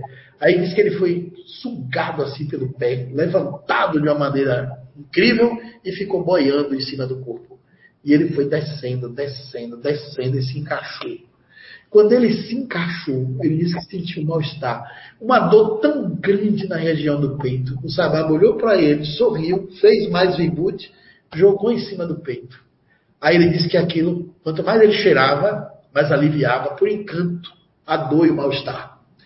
O Saibaba encostou no ouvido dele e disse: Ainda não era chegado a sua hora. Se afastou dele, foi caminhando ele ficou olhando de lado e o corpo do Saibaba, espiritual no caso, né, atravessar a parede e subir.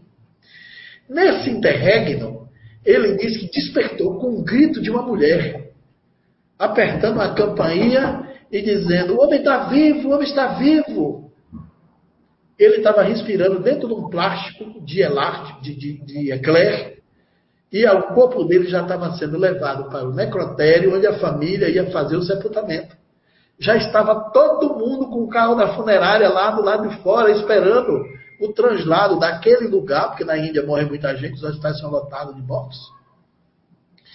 E aí abriram o, o, o elástico, porque o, o, o plástico subia e descia, incrível.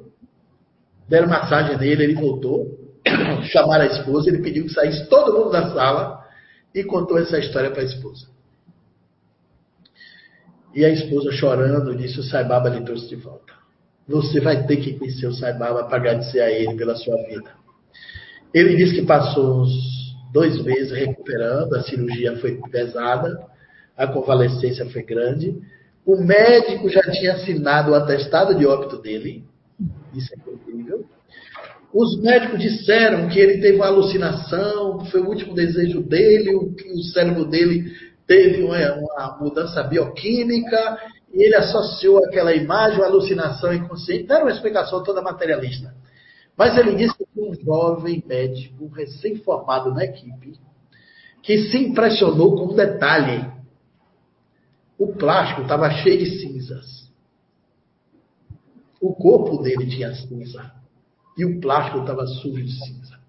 Ele coletou aquela, aquela cinza, mandou investigar se a fábrica que vendeu aquele saco que enrolava, que fechava os mortos, se tinha chance de ter aquela cinza lá.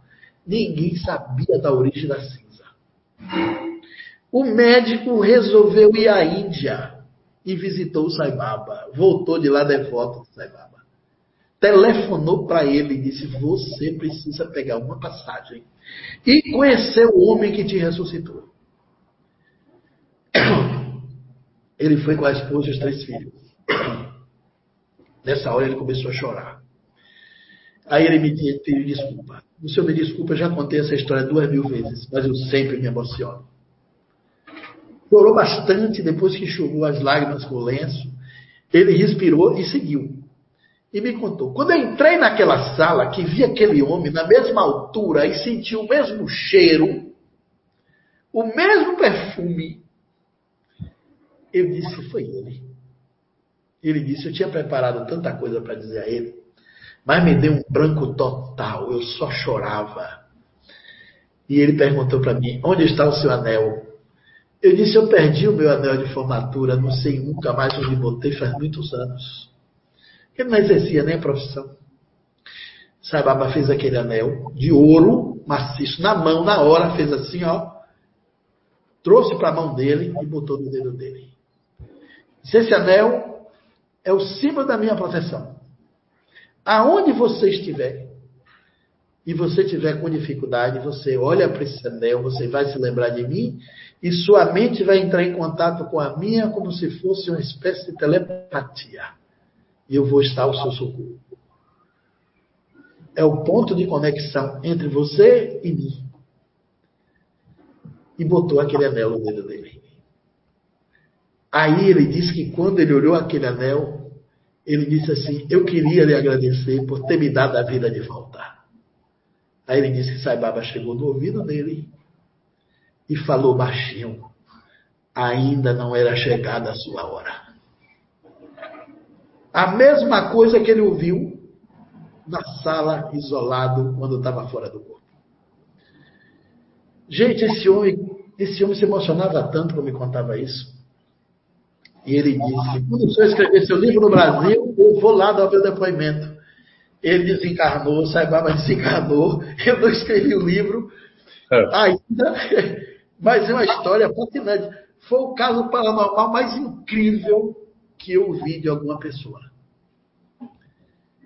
Foi realmente inusitado, diferenciado, fora do eixo. E lá na Índia tinha muitos casos de mulheres que tinham partos difíceis nas favelas da Índia. As pessoas saíam desesperadas para procurar parteira.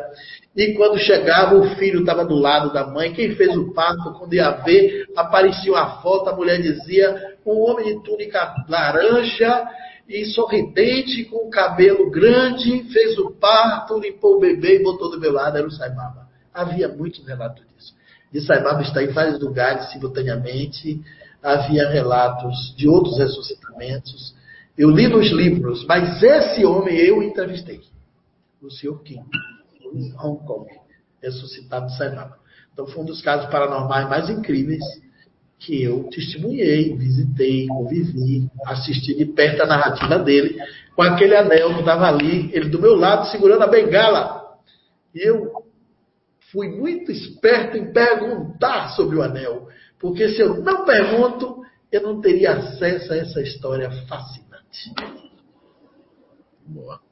Impressionante. Fascinante e impressionante. Obrigado por dividir com a gente tantos ensinamentos e tantas experiências, né? Incrível, professor. Próxima pergunta eu vou fazer para o Zé Araújo, também relacionado com fenômenos físicos, para a gente entrar na, na mesma linha ali. Essa pergunta vem do YouTube, vem da Liliana Poloni. Ela pergunta se um médium leva um tapa de um espírito. O espírito usa o ectoplasma fluido do médium para esse efeito físico? Então, é, como é que é o nome da pessoa? Liliana Poloni. Liliana, né? boa noite, obrigado pela pergunta. Mas antes eu gostaria de fazer um comentário. O, o, quando eu estava escutando ali o professor Clóvis Nunes, e digo para vocês assim, ó, o CI, o Recanto Saber, é exatamente isso, Recanto do Saber. Então as nossas lives, elas, elas são é, com o propósito de esclarecer, de trazer todo esse histórico que o professor Clóvis Nunes vem trazendo nesses sete meses aí, ou oito que já estamos completando, né? E como estamos nesse mês de aniversário da CIU, eu achei muito espetacular isso aí. E a gente tem que aprender com isso, né? Não, não ter vontade. As perguntas é que mudam o mundo e não as respostas. Mas a gente tem que ter essa questão que muitos espíritas não têm, pelo menos do movimento espírita, né? Que é, é, é, é dar valor a essas coisas, porque isso, isso fica e, de certa forma, nos esclarece que a mediunidade, a sensibilidade, a paranormalidade não é uma propriedade do Espiritismo, e sim o Espiritismo foi e é o que mais tem estudado esses fenômenos, que foi o professor Allan Kardec, E depois muitos outros aí que vieram, como o professor Clóvis Nunes e outros que estudam com bom senso, com razão, sem ter aquela questão da, é, da, da, mistificação. Então, Liliana Poloni, né? olha, quando falo em tapa, eu lembro logo da cidade de Paulista, Maranguape 2, Pernambuco. Eu, na época, estava recém-espírita, né? Estava no, no comecinho dando as palestras, convidado lá do lado Espírito, lá, do, lá Espírito Chico Xavier em Candeias. E eu morava na, na, na em Piedade, que é, é, é, fica depois de Boa Viagem, Piedade, já no bairro lá, Jardim Piedade. E com eu tenho uma, na época, a, minha primeira, né, a mãe dos meus filhos, né, que hoje em dia já é casada com outra pessoa, na, na época, a irmã dela morava em Maranguape 2. E eu fui dar uma palestra naquele centro. Então ela disse assim, por que tu não passa, né? A Rosália disse assim, não passa na casa de, da, da, minha irmã, da Fátima. Eu digo, então vou passar lá então. Era próximo, eu fui lá, porque cheguei muito cedo, para não me atrasar na palestra. E quando eu fui entrar na casa da minha cunhada, eu levei uma tapa muito forte nas costas. E doeu bastante. Bem, o que é que eu pensei? Eu digo, poxa, esse meu esse cunhado é, é, é, brincalhão, sem vergonha. Eu comecei a querer esculhambar ele. Eu digo, onde é que está você, seu sem vergonha? Né? Cadê você? Cadê você? Onde é que você está? E a casa não tinha ninguém. Realmente ele estava, ele era da polícia militar, ele estava trabalhando. E ele, ele, na época, ele tinha um respeito para mim, que ele me achava uma pessoa muito braba, né? Embora ele da polícia, tinha revólver, farda, mas ele dizia assim, com esse cara aí não vou mexer, porque ele é meio parente de lampião. E na época eu era meio lampiãozinho mesmo. E aí ele não estava em casa, nem ela, não tinha ninguém em casa. Eu rodei a casa toda querendo procurar da porrada que eu havia levado nas costas, da tapa, né? Aquilo doeu. Olhei a casa toda, não tinha ninguém, não tinha ninguém, não tinha ninguém. E aí depois eu achei um bilhetinho dizendo assim, ó, Fernando, é, fica à vontade aí, a gente teve que sair, ela estava para chegar e tudo mais. Aconteceu, de, eu sair, não deu tempo dela chegar, não queria atrasar para a palestra, também não quis mexer em comida nem nada, né? Depois eu até voltei lá, estava tarde, voltei na casa dela lá. Mas, moral da história, aí depois eu me toquei. E a espiritualidade me avisou que aquilo foi um efeito. Porque, como tem essa mediunidade, você está falando de ectoplasma, mas Allan Kardec deixou bem esclarecido, né? Ali no livro dos médios, na, nas tipificações da, da mediunidade, que são os médios de efeitos físicos. E são várias é, tipificações de efeitos físicos, né? O professor Clóvis Nunes pode até acrescentar alguma coisa, que o homem com certeza estudou muito mais do que eu, essas questões aí. Mas o que eu tenho para mim como médio de efeitos físicos, já aconteceu um outro fenômeno aqui em Blumenau. Quando eu cheguei aqui em Blumenau, eu frequentei uma casa espírita. Por ser a mais antiga daqui, não, porque a gente frequentou a casa espírita. E...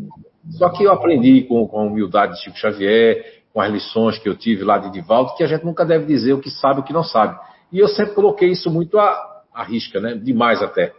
E quando perguntaram numa entrevista lá, você conhece o Espiritismo? É, um pouquinho. Tudo assim, um pouquinho, né? E a, a, na época, a Nice, que não estava conhecendo o Espiritismo através de mim, conhecia lá atrás, mas só de uma coisa muito assim, muito de longe, ela, na entrevista, ela respondeu assim como uma pessoa que achou, sim, sim, eu já conheço, mas ela era, nem conhecia nada. Ela era espectadora, eu já era palestrante, já tá, trabalho, tinha trabalhado na, na desobsessão, na, na mesa mediúnica, no Chico Xavier, no Gerluz em Prazeres, já, né, enfim. E aí, a Anice foi para a mesa mediúnica, eu não fui.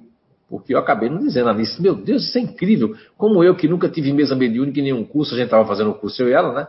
E ela foi direto para a mesa mediúnica e eu fiquei fora. Porque é, precisava ficar fora tal.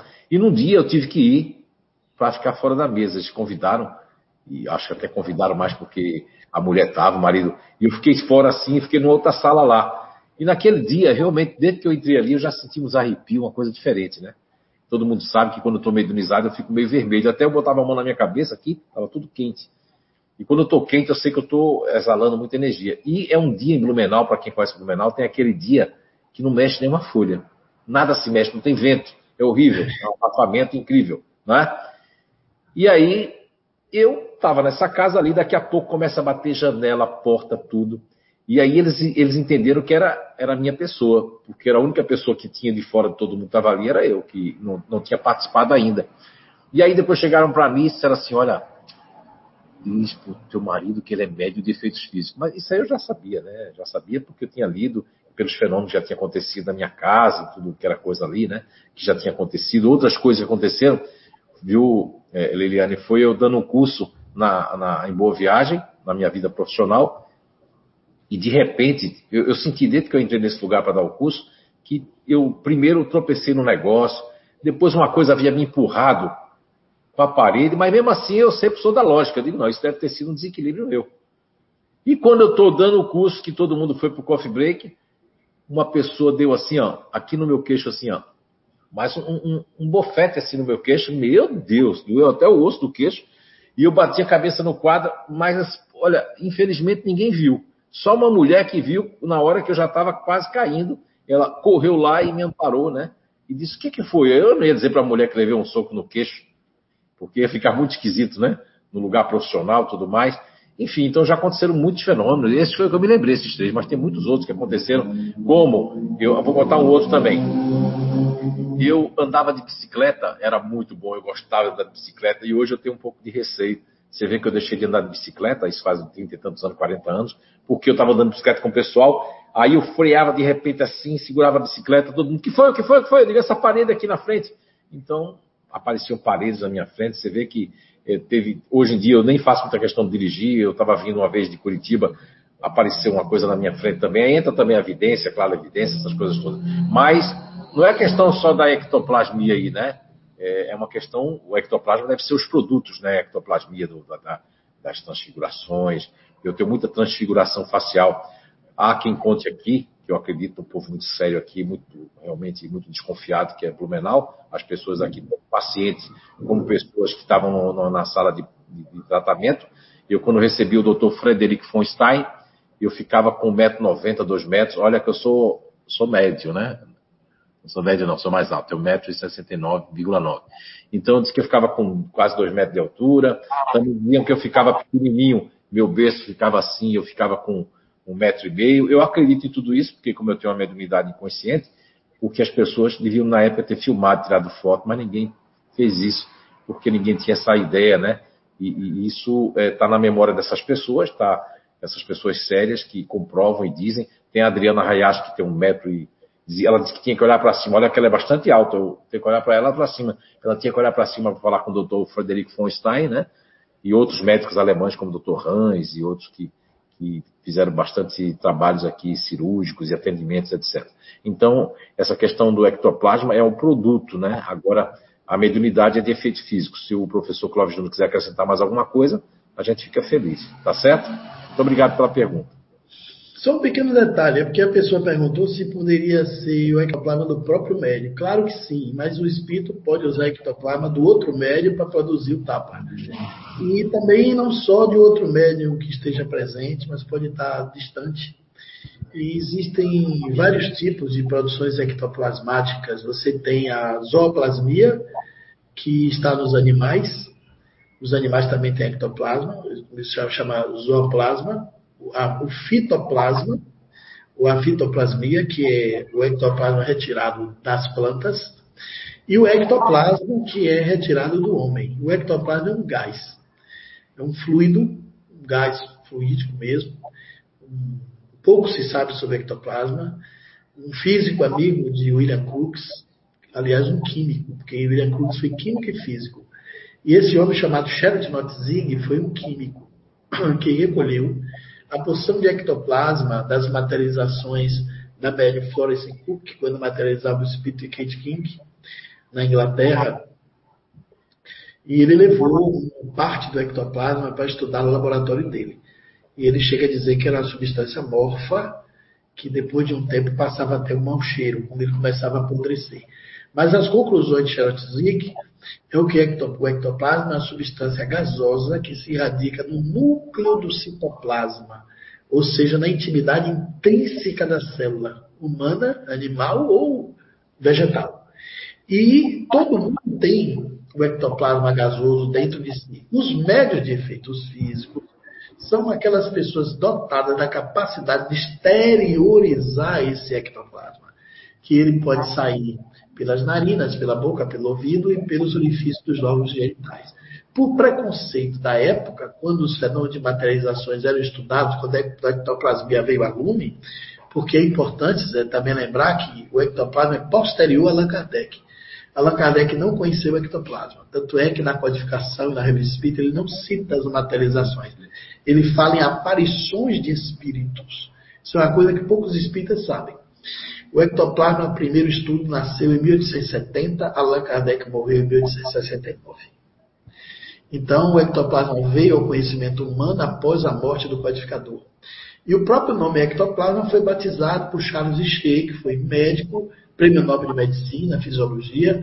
Depois esse homem foi prêmio Nobel da Paz, mas foi o fisiologista mais respeitado da época, criador do Tratado de Metapsíquica, criou essa disciplina científica que não vingou na época, mas a metapsíquica é uma parte da ciência que estudava a psique humana, meta quer dizer além, e a psique é a estrutura é, intrínseca da mente humana. Então seria a metapsíquica aquilo que estaria além da mente.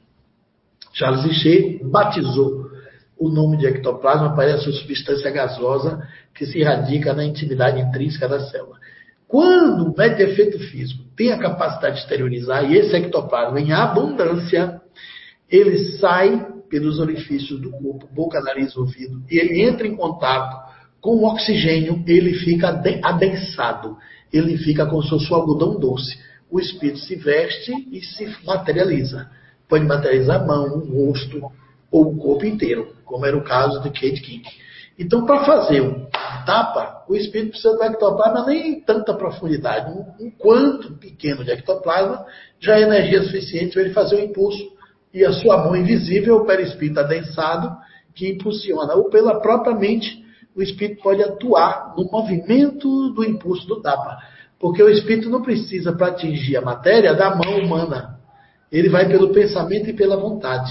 Ele desloca o objeto pelo pensamento e pela vontade, transporta de um lugar para outro. Faz coisas muito mais incríveis do que simplesmente dar um tapa no rosto de uma pessoa. Então pode ser o ectoplasma retirado do próprio médio efeito físico, pode ser do ambiente ou de fora do ambiente. Só eu queria, hum, eu queria acrescentar aqui que eu, eu esqueça, professor, o senhor falou ali, eu esqueci de mencionar que aqui o, e também em São João Batista, muita gente presenciou sair ectoplasma pelos meus olhos pelo nariz e pela orelha. Sim, e, ele, e, ele, plasmava uma espécie de uma injeção, tinha gente que sentia a injeção, a seringa, né? sentia mesmo, porque ele só usava uma colher, esse doutor Frederico von Stein, né? Uma colher, uma colher não, furava, não rasgava ninguém, e as pessoas sentiam como se estivesse passando por uma cirurgia. Só que ele, com esse ectoplasma que saía pelos meus olhos e pelo, pelos ouvidos assim, tinha gente que se assustava, que saía aquele líquido branco por aqui, aqui, né? E, e depois aquilo se evaporava. O dos olhos ainda demorava um pouquinho, ficava aquele leitoso aqui caindo. Só para lembrar disso, que eu tive também essa ectoplasmia. Né? É, isso aí chama ectoplasmia, a capacidade de esterilizar o ectoplasma. Mas sigamos. Vamos lá. Temos uma pergunta aqui, aliás, duas, né? Duas em uma, né? Do André Paiva e da Maria Eliane Barbosa. O André Paiva pergunta: Boa tarde, Clóvis sabe informar qual é a relação entre o Chico Xavier e a contatada por extraterrestre Sática, da Elisa Maria de Sales Santos? E a Maria Eliane pergunta: Você pode me responder se Sática é realmente uma pessoa de outro planeta? Olha, eu, eu, eu respondo a você dizendo que eu estou mais para acreditar que não seja do que seja. Até porque essas comunicações que vêm de seres extraterrestres mediunicamente são passíveis de primeira desconfiança de imediato. Qualquer entidade pode se passar por um extraterrestre, principalmente espíritos pseudo sábios. E envolver o nome de Chico Xavier nessas comunicações parece, a priori, uma espécie de avalização para legitimar esse tipo de contato que é, no mínimo, um pouco fora da realidade. Já não é tão fácil falar com os entes queridos mediunicamente, que são nossos parentes que vivem aqui, imagine com extraterrestre. Então, Allan Kardec adverte que a gente deve ter muito cuidado, não aceitar as cegas, as comunicações mediúnicas. Às vezes, as pessoas que se envolvem nesse tipo de resultado e de informação não se dão conta que estão sendo manipulados por espíritos pseudo-sábios. Eu não estou aqui afirmando que é o caso, mas pode ser. Para a gente aceitar que uma comunicação é extraterrestre, você tem que tirar todas as evidências, tem que checar a comunicação com todas as possibilidades. O problema é que todo mundo aceita e cega, não checa nada. Eu me lembro de eh, vários casos mediúnicos que as entidades tomavam nomes espetaculares, era mentira. E Allan Kardec também chama a atenção disso, para a gente desconfiar de espíritos que trazem nomes extravagantes, que trazem sistemas, informações fora do eixo da realidade, é motivo fundamental para desconfiarmos de que são espíritos mistificadores. Existem espíritos que não se cansam em manipular as pessoas. Olha, para você ter uma ideia como essas, essas, essas obsessões fascinativas são incríveis, aqui em Salvador, teve uma mulher que engravidou, é, isso foi na década de 90, de uma entidade que dizia ser a reencarnação de Maitreya. A reencarnação de Jesus, que ia atravessar o milênio, estava perto do final do ano 2000 e vinha para, para é, pacificar a humanidade, acabar a Guerra Fria, tinha a opção de discurso novo, assim, bastante sistematizado de coisas fora da realidade. Deliral mesmo a ideia. E disseram que o parto desse, dessa criança não ia ser feito no hospital, não. Ia ser feita na sede de uma casa espírita. Uma casa espírita líder da Bahia emprestou espaço. Foi numa noite de Natal, disse que queria nascer de 24 para 25, no dia do nascimento de Jesus Cristo. Imagine vocês. E aí foram lá, estava médico, ginecologista, espíritas, todo mundo envolvido nessa história fascinativa. E cantando música, esperando o menino chegar, a mulher estava ali no ciclo, nove meses de gravidez, e aí entrou em trabalho de parto, mas o menino não nascia, o parto foi induzido, passou de meia-noite, chegou uma da manhã, chegou duas, chegou três. Quando estava amanhecendo o dia, nada do menino nascer. Não vou citar os nomes para a questão ética, que tem muita gente encarnada nessa história. Me ligaram de manhã cedo para perguntar o que é que eu acho que podia ter acontecido. Eu digo, vocês fizeram o exame de gravidez dessa mulher? Gente, que coisa óbvia. Não, mas ela está com a barriga grande. Eu disse, e daí? Mas fizeram o exame, constatou. Ah, Cláudio, não tem como dar errado, não. Ela engravidou por orientação espiritual e, e começou a sentir os sintomas. Aí, eles, antes de fazer o exame, foram consultar um médico. E o médico recebeu a entidade e essa mulher não está grávida, não. Isso é uma gravidez pseudociese é uma gravidez psicológica. Não tem bebê na barriga dela. Foram fazer o exame e não tinha nada. Veja que ponto chega a fascinação espiritual. Uma ilusão completa. E eles eram todos seres extraterrestres que estavam se comunicando com o centro espírita em Salvador durante meses e meses, chegou a quase dois anos. Toda semana esses extraterrestres montaram esse plano e às vezes levam ao ridículo. Isso foi um motivo de abafaram tudo, né? Mas eu fiquei sabendo de toda a história e foi todo mundo vítima de uma grande ilusão. Então, no meu nome de Chico Xavier nesses casos de extraterrestre é no mínimo sintomático. E eu não acredito nessa hipótese. Professor, Diga, Zé. Me, me, permita aqui um complemento. É por isso que eu, eu, digo assim, ó, quando eu tenho essa admiração pelo senhor e pela lógica, pelo bom senso que sempre me permeou, porque eu estudei ali Carl Sagan quando fui ateu e tudo mais, foi muito bom para abrir minha cabeça. Eu recebo de vez em quando de alguns médios aí, amigos do Brasil, do Nordeste, aqui do Sul, eles dizendo que, que um extraterrestre chegou na mesa mediúnica, que estava se comunicando eu, eu, diria que esse pessoal, eles não leram o livro dos Espíritos, porque eu, eu, esse ano, o ano passado, eu recebi uma, uma intuição de que tinha que trabalhar essas perguntas. Inclusive, nós trabalhamos, o senhor trouxe ali de 55 a 59, eu tenho trabalhado no Identidade é, é, Eterna, que é um projeto aqui do, da CIU, que é a Identidade Eterna, o, da questão 172 até a questão 189, mas eu fui buscar aqui, porque eu tenho o livro dos Espíritos aqui no celular, eu vou ler na íntegra, porque eu estava confundindo se era 176, que fala realmente que os outros espíritos vêm aqui na Terra de outros planetas, mas a questão 181 eu gostaria de ler para enfatizar mesmo o que o professor Cláudio Júnior trouxe com muita, com muita sapiência. Vamos lá. Questão 181 do Livro dos Espíritos. Os seres que habitam os diferentes mundos possuem corpo semelhante aos nossos? sem dúvida, possui um corpo, porque é preciso que o espírito esteja revestido de matéria para agir sobre a matéria. Porém, esse corpo é mais ou menos material, de acordo com o grau de pureza a que chegaram os espíritos, os espíritos. E é isso que diferencia os mundos que devem percorrer, porque há muitas moradas na casa do mesmo Pai, portanto, muitos graus. Alguns o sabem e têm consciência disso na Terra outros não sabem nada. Veja bem, no, nos livros de André Luiz, na fotografia de Chico, no livro dos Espíritos, na, nas obras é, é, fundamentais do Espiritismo, nós aprendemos o quê?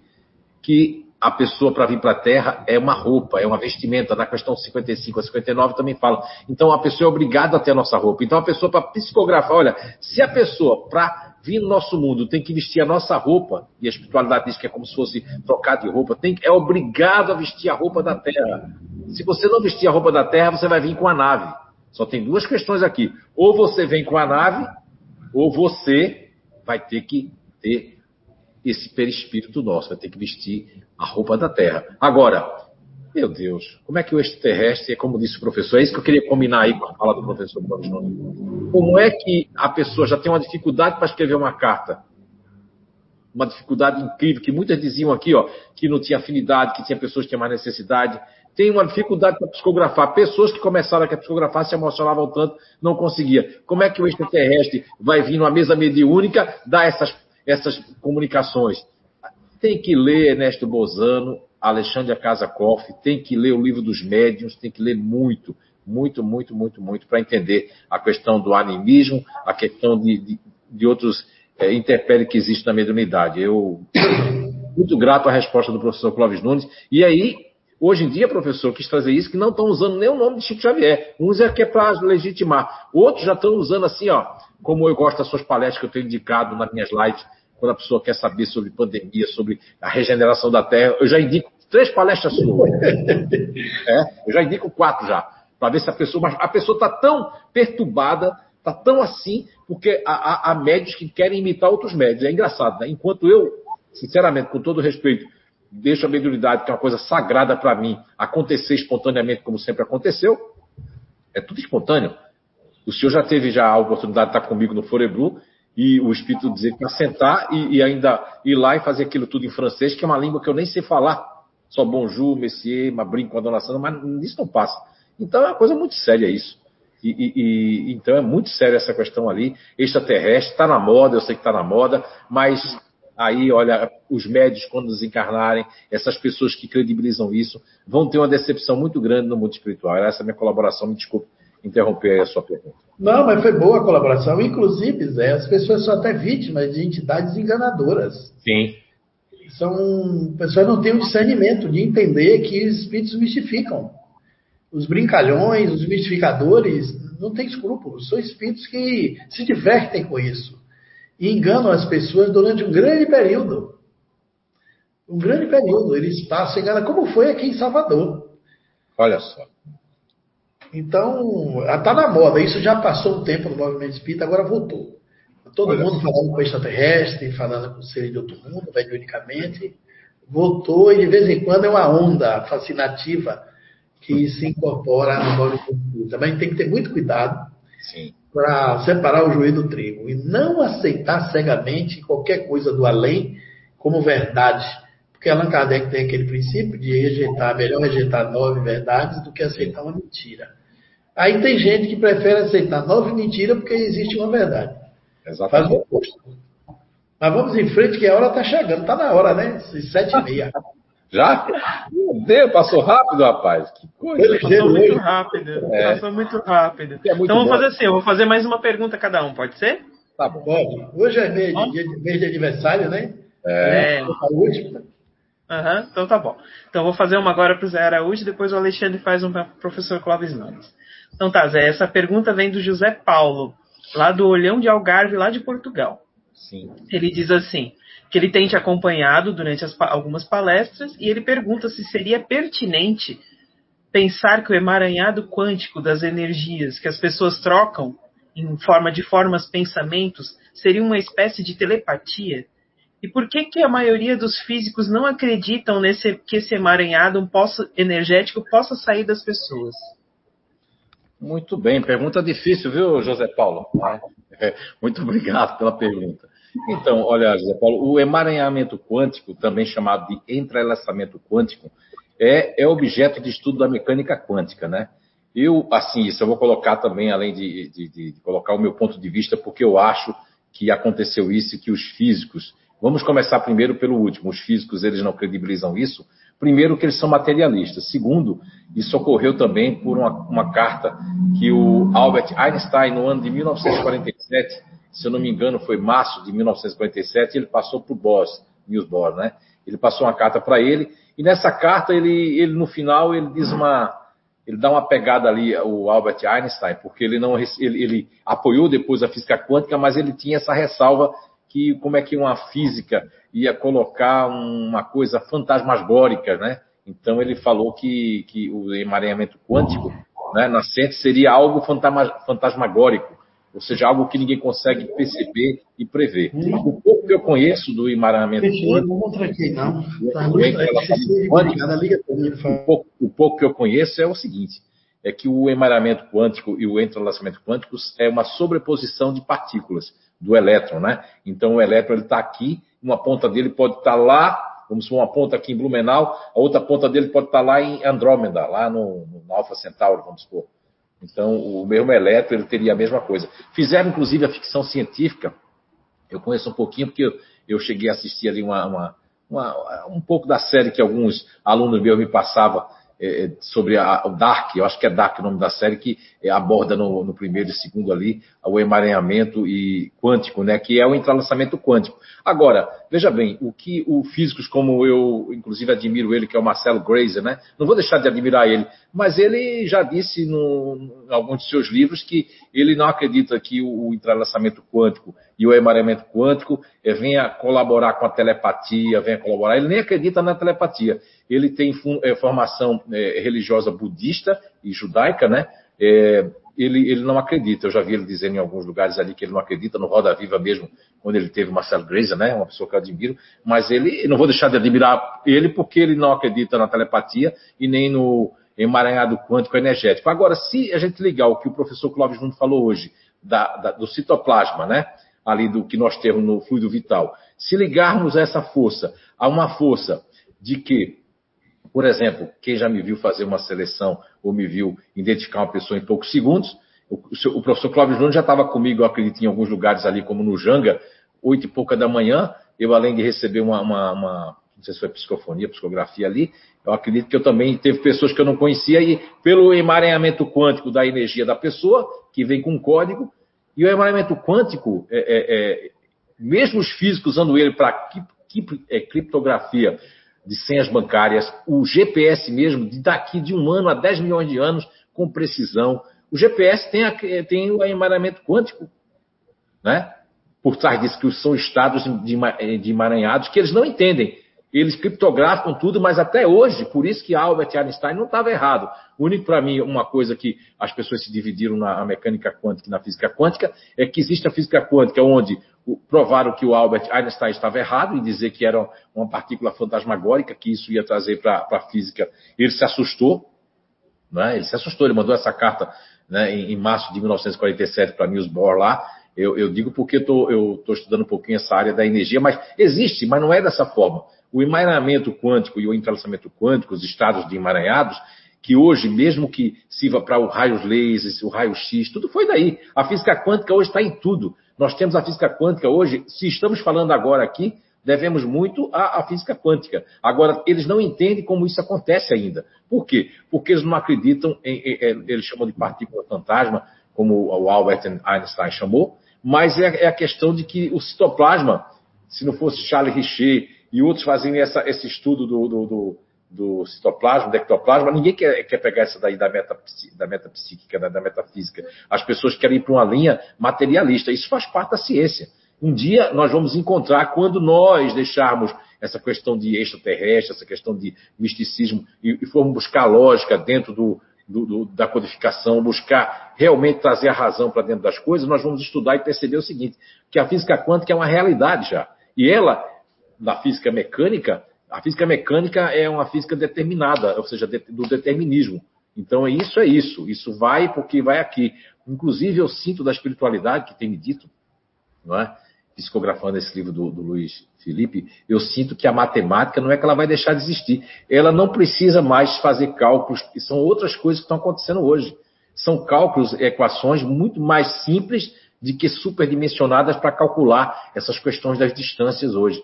Então, assim, é, penso eu, né, agora falando agora a minha interpretação do, dos estados emaranhados, como um psicometra que sente essa questão dos códigos né, energéticos de cada pessoa, que tem uma identidade energética das pessoas, eu percebo e sinto que esses estados emaranhados, sim, e o Marcelo Greiser, como muitos físicos têm dito aí no mundo, de que não acredita que nós passamos nada e que não acreditam na telepatia porque o nosso cérebro é quente, úmido. Olha só, estamos falando o cérebro é só um mecanismo tem a mente e a alma que eles não acreditam. Existem todas essas correntes aqui, como o taoísmo já trouxe, que é o yin yang. Existem essas correntes do Fundo Código Universal. Estamos mergulhados num oceano de energias.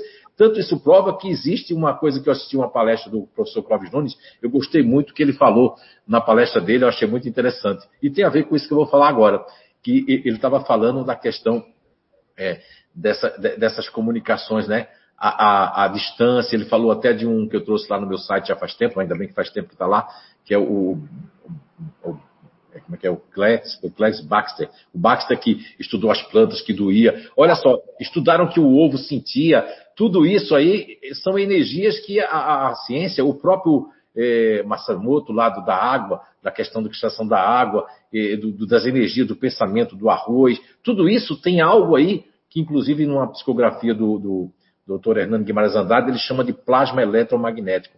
Então tem coisas dentro da nossa, da, desde o nosso, porque nós temos uma proteção é, é, do, do, lá dos nossos polos ali, magnéticos, é uma proteção que cria com o Sol também tem uma proteção para que não venha asteroides para o nosso sistema, senão a gente ia ser invadido. Veja, existe toda uma proteção magnética também, nós temos isso também. Só que nós estamos trocando energia o tempo todo com os animais, com as plantas, com os nossos pensamentos, com as nossas formas de pensamento. Então, assim, ó, é, José Paulo aí de, do Algarve, Olhão, conheço, já dei algumas palestras em Olhão, na cidade do Algarve, aí junto com o Victor, né, Féria, um abração para ele aí, que é o presidente da Federação Espírita Portuguesa e para todo o pessoal aí de Olhão, Tá certo? Muito obrigado, José Paulo. Eu acredito sim, e eu acredito que os físicos são, é, eles são anti-espiritualização é, é, nesse sentido. E por conta, a culpa também dos, dos religiosos que têm muito misticismo ali e acreditam em milagres, e milagres não existem, porque a natureza não dá saltos. Eu acredito que o estado de emaranhados, daqui a mais 50, 60, quem sabe de 100 anos, vai estar sendo explicado por essa telepatia, por esse sentido espacial que eu já sinto em muitas pessoas, que é um sexto sentido de estar com o celular atravessando a rua e não cair, como se estivesse criando um outro sentido aí dentro dessa evolução que estamos passando. Mas o estado de emaranhamento quântico está nas nossas vidas o tempo todo, desde a criptografia de senhas bancárias para quebrar senhas, como também no laser, como no GPS, e todas as tecnologias aí são utilizadas os estados de emaranhamento quântico, ou entrelaçamento quântico, né? Espero ter ajudado de alguma forma. Muito obrigado pela pergunta. Ok. Aqui uma pergunta para o professor Clóvis, né? Da Eliana Paiano. É, espiritismo e socialismo estão unidos por laços estreitos, afirma Leão Denis em uma de suas obras. É, qual a sua opinião sobre essa afirmação?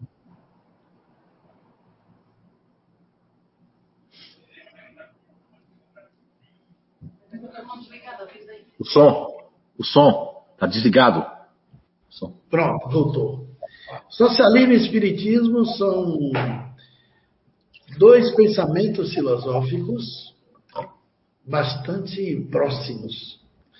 O espiritismo é uma doutrina que traz o socialismo antes do socialismo existir. O livro Capital de Karl Marx e Friedrich Engels, quando trouxe o Manifesto Comunista, dois anos depois do surgimento do Espiritismo. Ou seja, dois anos antes, o Espiritismo já esboçava as ideias socialistas. E, embora seja uma concepção um pouco diferenciada, o socialismo pelos direitos, porque numa sociedade eh, de diferentes níveis evolutivos, nunca vai existir igualdade absoluta. Porque o que é necessário para mim não é para o outro. Mas o socialismo é uma visão de que todo mundo deveria ter o necessário para sobreviver. Na quarta parte do Livro dos Espíritos, há uma passagem de Allan Kardec muito forte com a resposta dos Espíritos que diz que na sociedade cristã ninguém passa fome.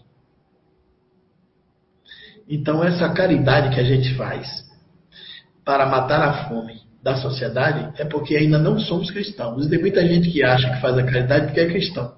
É. Mas a caridade, a verdadeira caridade que a gente precisava fazer para o mundo era conseguir uma condição de não precisar mais de fazer essa caridade. Paulo Freire, o grande educador, tem uma frase portentosa. Ele diz: Eu sou educador e humanista, que amo o homem e amo o mundo. E como amante do homem e do mundo, eu trabalho para que os direitos cheguem antes que a caridade. E ele estava certo. O Espiritismo prega a igualdade de direitos, inclusive entre homens e mulheres. Antes de existir os movimentos feministas dos direitos da mulher, o Espiritismo já trazia isso nas vozes do além. Os Espíritos já traziam esses lábaros da igualdade dos direitos.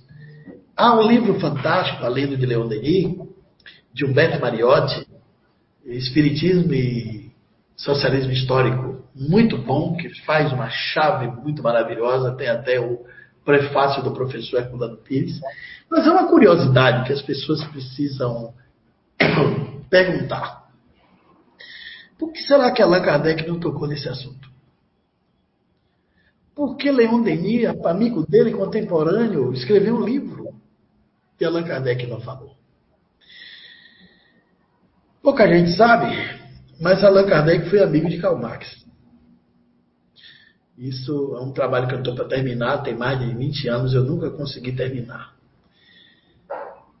Quando Allan Kardec vai para a sua primeira revelação da sua missão, primeiro fenômeno de mesas, ali da prancheta, mesas girantes, o Espírito revela a missão dele, quem estava do lado dele era Karl Marx que ele, ele aborda na Obras Póstumas como se o M. Esse M é de Max. E os espíritos dizem, tu, M, vai na frente para destruir aquilo que foi edificado. E tu, Rivail, virá depois para construir no solo planificado. E mais tarde, Kardec pergunta aos espíritos: eu posso continuar a minha amizade com o seu M? Porque ele descreve o M como um homem portador de ideias muito é, tidas como subversivas na época e revolucionárias. E os espíritos dizem assim: ele está sendo influenciado por espíritos exaltados. E não seria bom para a doutrina que se politizasse no nascimento do Espiritismo, logo na obra inaugural, no Livro dos Espíritos, nas obras sequenciadas, uma relação direta com o socialismo. E Allan Kardec chega a perguntar aos espíritos: é, é verdade que ele vai trazer muita confusão para o mundo? Os espíritos dizem: a confusão não está sobre a sua cabeça, mas sim sobre a ordem do partido, que seria mais tarde o Partido Comunista, que trará muita dissensão no mundo. Então as pessoas tendem também a confundir socialismo com comunismo, não é a mesma coisa. O, os países hoje da Europa, que têm um programa de bem-estar social mais equilibrados, os países mais avançados, como a Alemanha, como Irlanda e outros, todos são socialistas. Portugal é socialista. Os países da Europa mais pacíficos, onde tem a maior constituição cumprida em favor dos direitos, são socialistas. E se olharmos o socialismo, ele tem sua origem em Jesus, porque o grande poeta brasileiro Jorge Maltner diz que os direitos humanos nasceu do Sermão da Montanha, e ele está certíssimo. Se lermos o Sermão da Montanha de Jesus, botando aquilo profundamente na balança, é uma mensagem socialista profunda. E existe, existe lá no Ato dos Apóstolos, a comuna dos apóstolos. Os apóstolos viviam comumente entre eles, a comida era partilhada, tudo era de todos. Existia uma coisa em comum entre eles. Existia uma partilha socialista ali. Então, o Espiritismo tem tudo a ver com o socialismo. Agora, não com a implantação pelo Partido Comunista, como foi feito, pela deformação da ideia. Porque mais importante do que você obrigar a dividir por imposição política é você compartilhar por amor. É você dividir com o próximo por compaixão. Isso o Espiritismo prega. Imagine que uma frase dessa de Jesus, que os apóstolos devem ter ficado completamente perturbados. Eu estive com fome e não me deste de comer. Eu estive preso e não me visitastes. Imagina uma reunião, o seu maior líder espiritual dizendo isso a você. Estive frio e não me cobriste. Estive preso, não me visitaste. Tive sede, não me deste de beber. Aí um dos discípulos, atormentados com aquela afirmação de Jesus, achou que ele estava delirante, né? Mas, Senhor, nós nunca tivemos preso, com frio, com fome, nem com sede. Quando é que isso aconteceu? Mas Jesus estava falando metafisicamente. Jesus diz todas as vezes que vocês deixaram de fazer isso a cada um dos mais pequeninos, ou seja, deixou de visitar um preso, deixou de dar água a quem tem sede, deixou de dar comida a quem tem fome, foi a mim mesmo que fizestes. Essa é uma declaração profunda em que Jesus chamava os discípulos a entender que nós precisamos compreender que a dor do outro é a nossa dor também. Só que a capacidade de amar de Jesus estava além da dimensão do senso comum da época. Por isso ele se assombrou de dizer que nunca tinha acontecido. Mas Jesus se identificava tanto com a dor do outro que era como fosse ele mesmo sofrendo. Isso é socialismo, no sentido profundo da expressão. Esse modelo que a gente tem de botar um homem para trabalhar para outro homem, exploração do homem pelo homem, é um dos modelos mais antigos do processo evolucionário da Terra. É uma questão que precisa ser muito bem estudada, ainda tem muitos preconceitos, muito bilíngue quando você fala nisso, mas Leon Denis traz uma pujante contribuição com sua obra monumental, Socialismo e Espiritismo, e abre nossa mente a entender, por um processo de percepção bastante lúcida, de que o Espiritismo é uma doutrina humanista, é uma doutrina educativa. O objetivo do Espiritismo é promover a evolução do homem do planeta, a melhoria do ser humano, está lá no livro que é o Espiritismo. O objetivo fundamental do Espiritismo é desenvolver, é promover o desenvolvimento espiritual, material do homem. E precisamos de uma sociedade em que não tenha miseráveis, famintos, não, não tenha necessidade, necessitados, para sermos uma sociedade cristã, onde ninguém precisa passar fome, porque a terra é muito rica e muita gente desperdiça enquanto falta para outros. Então não faz sentido você ter a distribuição de renda equivocada do planeta. 80% da riqueza do mundo está na mão de 20% das famílias. E 80% da população do planeta vive com 20% da renda do mundo. Não faz sentido. Essa concentração exagerada de riqueza. O dinheiro devia circular no organismo social como o sangue circula no organismo humano, na periferia, em todos os pontos, nutrindo, alimentando todo ser humano ter o direito de viver com dignidade. Ninguém precisava passar fome na face da Terra. O planeta é de provas e expiações, nós ainda somos atávicos, inferiores, egoístas, orgulhosos, prepotentes, dominadores, apegados. E somos, sobretudo, acumuladores. Então, na hora que nós conseguirmos distribuir melhor a riqueza do planeta para todos os povos, aí a gente começa a entrar no processo de regeneração do mundo. Um dos primeiros princípios vai ser a erradicação total da fome. Gente, 750 milhões de pessoas são desnutridas nesse mundo. 750 milhões passam fome. E não é por conta da pandemia, é antes dela. 2,5 bilhões, esse número é da FAO, 2,5 bilhões dos encarnados desse planeta estão abaixo da linha da pobreza. Estão na miséria. Abaixo da linha da pobreza. São aqueles que estão em vulnerabilidade social, são famintos. 2,5 bilhões. É um número estapafúrdio, é grande demais. Nós precisamos evoluir no mundo para erradicar tudo isso. E a Terra é rica para alimentar todo mundo. Emmanuel diz que a Terra pode abrigar 20 bilhões de encarnados, 7 bilhões e meio. Nós não somos uma sociedade ainda que aprendemos um meio econômico equânime, um meio econômico em que todos tenham o básico para sobreviver e que ninguém morra nesse mundo por falta de comida. Crianças passando necessidades. Uma hora dessa da África, 74 mil crianças estão morrendo por mês de fome, gente. E quanto desperdício. E quanta gente joga fora a comida. Então, nós temos que ter uma consciência planetária. Isso tudo é socialismo.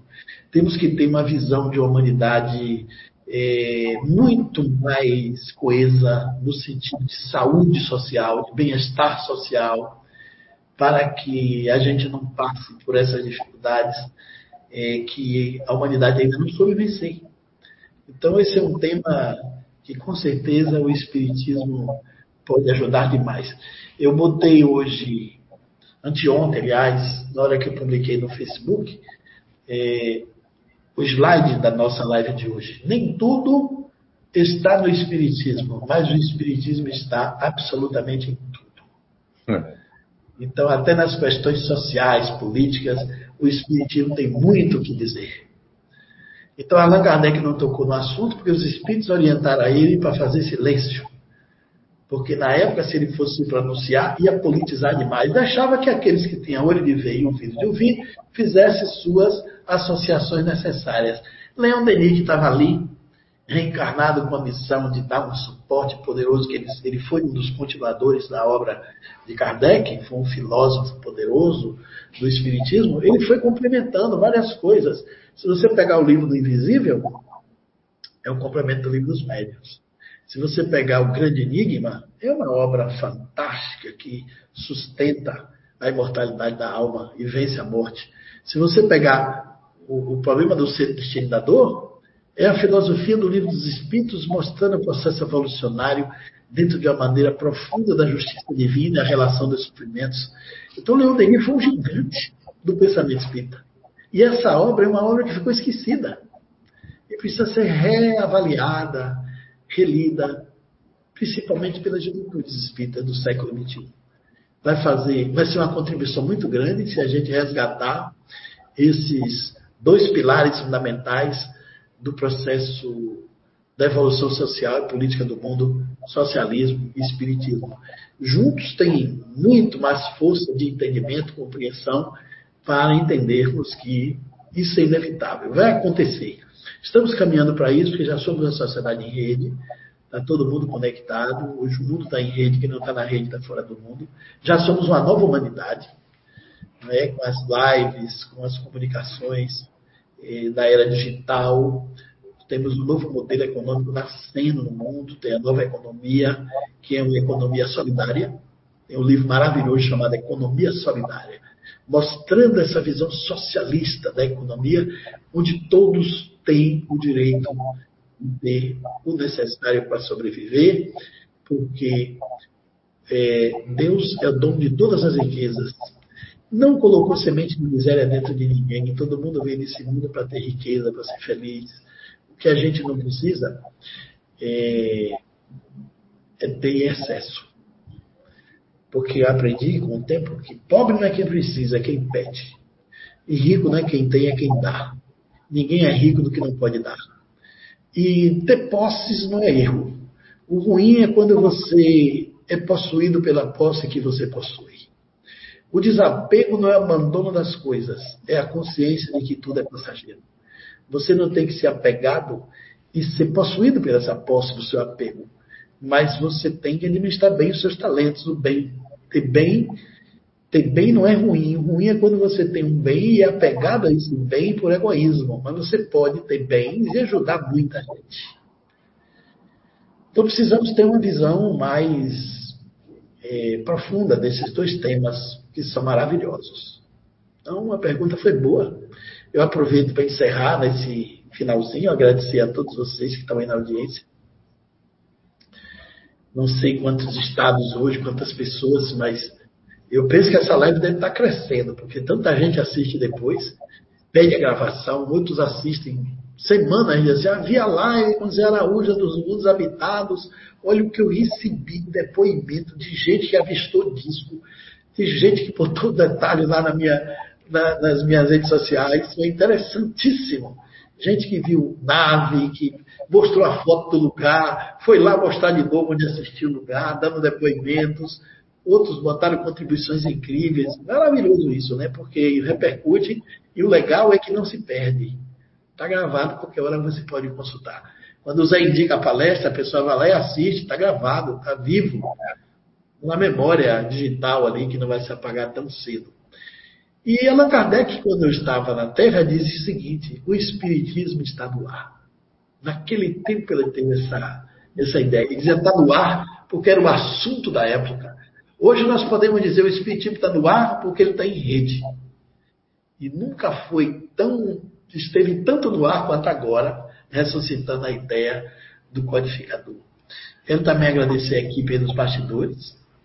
Hoje os nossos selecionadores das perguntas foram ótimos, fizeram perguntas boas, souberam legitimar, agradecer a vocês, a turma da me congratular aí, mandar o meu abraço afetivo a esse grupo amigo, aí dos companheiros que faz a CEIU, e em particular aí para o Zé, né?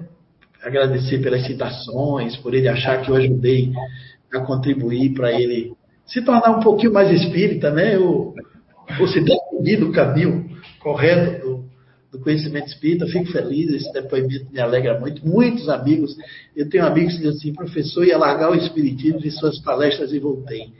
Eu fico super feliz. Uma vez uma jovem de 17 anos, me chamou num cantinho e disse assim: Olha, eu vim do Espiritismo, de evangelização, eu não gostava da doutrina, porque meus pais são muito religiosos, eles eram evangélicos, se tornaram espírita, e eu não queria, não gostava do Espiritismo. Eu assisti umas palestras do Senhor, fui ler os livros do Espírito, eu vi que tem um Espiritismo que não está na cabeça nem do meu pai nem da minha mãe. Aí ela me disse uma coisa: não pare de fazer suas palestras, porque ela vai ajudar muita gente. Uma menina de 17 anos me chamou num cantinho. Isso foi no Centro Espírita Lázaro, em Recife, em Olinda, chamado Missionário da Luz. Nunca esqueci. Tinha que ser lá, tem que ser de Recife de Olinda, porque a gente é muito inteligente lá, né? Se não tiver alguém inteligente assim, é Então, eu fico contente que as minhas falas é, chamam as pessoas a estudar a doutrina, porque quanto mais você estuda o Espiritismo, mais você se apaixona porque o Espiritismo é um conhecimento infinito. Quanto mais você estuda, mais você descobre que precisa aprender. Oh, o Espiritismo é uma fonte inesgotável de informações. Não dá tempo você ler tudo sobre o Espiritismo na vida. É impossível, porque nós somos a doutrina com mais de 3 mil obras. É. Numa encarnação, quase não dá tempo você ler 3 mil obras. Então, e só obras em idioma português. Se você for botar fora daqui, passa nisso em outros idiomas passam. Fora artigos, eh, trabalhos científicos publicados, blogs, sites interessantes que tem muita informação. Então, quando você vê alguém dizer que é, sabe tudo de espiritismo, pode descobrir que é uma falsa opinião. Não dá tempo. Porque, olha, só para ler a obra de Chico Xavier, vou dizer um segredo a vocês aqui, que eu gosto dos números. Se você lê um livro por mês de Chico Xavier, você passa mais de 30 anos para ler toda a obra dele.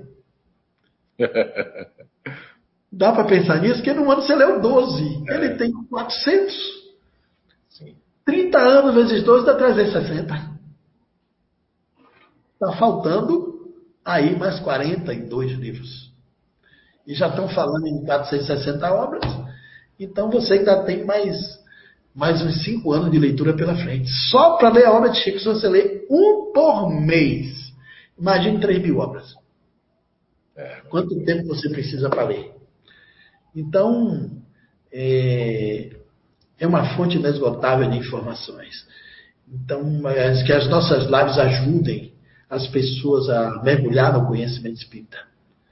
Porque a concepção espírita é uma concepção superior de espiritualidade. Porque o espiritismo não desmancha o que existe de bom, ele acrescenta o que está faltando. E acrescenta com grandeza, com profundidade, sem conflito. O espiritismo tem um, poder maravilhoso de agregar pelo que converge e não de separar pelo que diverge que é o que as religiões sempre fizeram. Então, muito obrigado a todos vocês. Até o próximo domingo, dia de, de junho, né? Primeiro domingo, 6 de junho. Dia 6. Uhum. E a gente segue esperando essas perguntas. A gente nunca sabe o que vem, né, Zé? Sim. Mas. Isso é verdade. É, no dia que a gente não souber, vai ter a humildade de dizer: não sei sobre isso, vou consultar. Na próxima semana eu respondo. Mas até agora a gente tem sabido é, dar conta do recado. Então, grande alegria participar dessa live festiva dos 21 anos. Fico feliz e que isso tudo nos faça maiores. Um grande abraço e até de repente. Muito bem, eu vou fazer aqui só uma, uma despedidazinha. Olha, eu duas coisas que me passou aqui enquanto eu escutava o professor Clóvis falando ali. A primeira eu vou pegar do final que ele falou agora, né, de divergência, né, do espiritismo. Quando ele falou isso, eu me lembrei automaticamente da irmã Rosália, Evangelho segundo o Espiritismo. E ela tem um, uma passagem ali no Evangelho segundo o Espiritismo, o Espírito da irmã Rosália, falando sobre a caridade moral e a caridade material, né? E essa caridade material é, é meio que, que obrigatório dentro desse, de, desse estudo do Leon Denis, do socialismo, de Karl Marx, da, de tudo isso que no, o Espiritismo nos traz. Agora, também é importante, quando o professor falou em divergir, a questão da caridade moral, que essa está em falta na pandemia, das polaridades políticas, é do ranço, da raiva, das mensagens de agressão. Eu creio que nós que, que já entendemos o Espiritismo como algo de uma continuidade das obras de Jesus e de trazer realmente a vida depois da vida e do conhecimento científico sobre o espírito, sobre o porquê nós estamos aqui, eu creio que faz também sentido, nesses 21 anos de CEIU, deixarmos aqui essa mensagem inicial e aproveitando a palavra do professor Clóvis Nunes, dizer que, que nós, como espíritas, é, conhecedor, já com um pouquinho de mais conhecimento, pegar esse texto da irmã Rosália e praticar não só a caridade material, não só praticar o socialismo que, que abre tanta mente das pessoas, mas praticar a caridade moral, de mesmo que você não concorde, que você tenha divergência sobre opiniões, mas que você faça uma oração. Se não puder fazer uma oração, como contou aquela história do, do professor Clóvis, de Emmanuel, né? Dizendo para fazer uma oração porque os nossos inimigos são os nossos mestres, mas que possamos realmente é, é não exaltar nenhuma energia contrária para que a gente possa passar dessa pandemia e essas pessoas, infelizmente, irresponsáveis, pessoas negacionistas da ciência, com a nossa oração é capaz de alguma coisa brotar. Com a nossa raiva, com a nossa indignação, é normal. Divergir também é normal, porque são graus de evolução, graus evolutivos, que todos nós temos diferentes graus evolutivos. Agora, aproveitando para dizer que é uma honra muito grande, professor Clóvis Nunes, nós somos muito corretos aqui e no sentido da sinceridade. E eu tenho certeza que para unir o seu nome à nossa casa, é porque não só porque veio aqui, porque investigou a mediunidade, investigou todos nós aqui, ficou até três, quatro horas da manhã aqui com aquele seu jeitinho, né? Que todo, todo mundo dizia assim, ah, ele está ali, mas prestando atenção em tudo. Então o professor Clóvis Júnior, para quem não sabe, ele, ele conheceu a CEIU, ele veio aqui, ele, ele dos Forebu, ele conheceu a gente dentro de uma intimidade aqui e ele percebe as coisas, porque ele é um homem já é, que veio com, essa, com essas propriedades investigativas de sentir Lógico que todos nós podemos ser enganados e nos enganar, mas a verdade é como o sol. Ela vai, de, vai dissipar qualquer sombra que exista. E agradecer a sua presença, agradecer a todos os trabalhadores do CIU. Teremos um mês de palestras festivas. Iniciamos aí com muito conhecimento aí junto com o professor Clóvis Nunes, querendo agradecer ao Eduardo, a Pamela Incansados, a Nícia, Dona Sandra, a Rosimar, o Alexandre, os outros que participaram das outras lives, e mais um ano aí, completando o ciclo aí de 21 anos. Meu muito obrigado, e agora vou passar a palavra para aqueles que estão dirigindo ali. Um beijo no coração de todos. Professor Clóvis, um abraço aí, e todo o Brasil, fora do Brasil, Portugal, e todos que estão nos assistindo e que vão nos assistir depois. Muito obrigado. Obrigado, gente. Obrigado por todas as perguntas, quem mandou as perguntas, porque a live só foi boa com as perguntas de vocês, né? Os comentários, os agradecimentos, os parabéns que a gente está recebendo aqui. E fica o convite também para esse mês de aniversário, para quem sabe se o Clóvis Nunes, o professor Clóvis Nunes tiver um tempinho aí para fazer uma palestra com a gente ah, na quarta. Ótimo. Né? Fica aí, fica aí o convite. Aí, aí, depois a Nice entra em contato com ele para a gente ver certinho. Então a próxima live com vocês dois ali vai ser no dia 6 de junho. Né? Como disse o Zé, a gente espera vocês aí durante todo o mês assistindo e prestigiando os outros palestrantes da casa com temas diferentes. Né? Mas e abordando diversos temas. E para a próxima, próxima live de vocês no dia 6. Tá bom? Boa então, tá, muito boa noite, gente, e até a próxima. Até a próxima. Boa noite.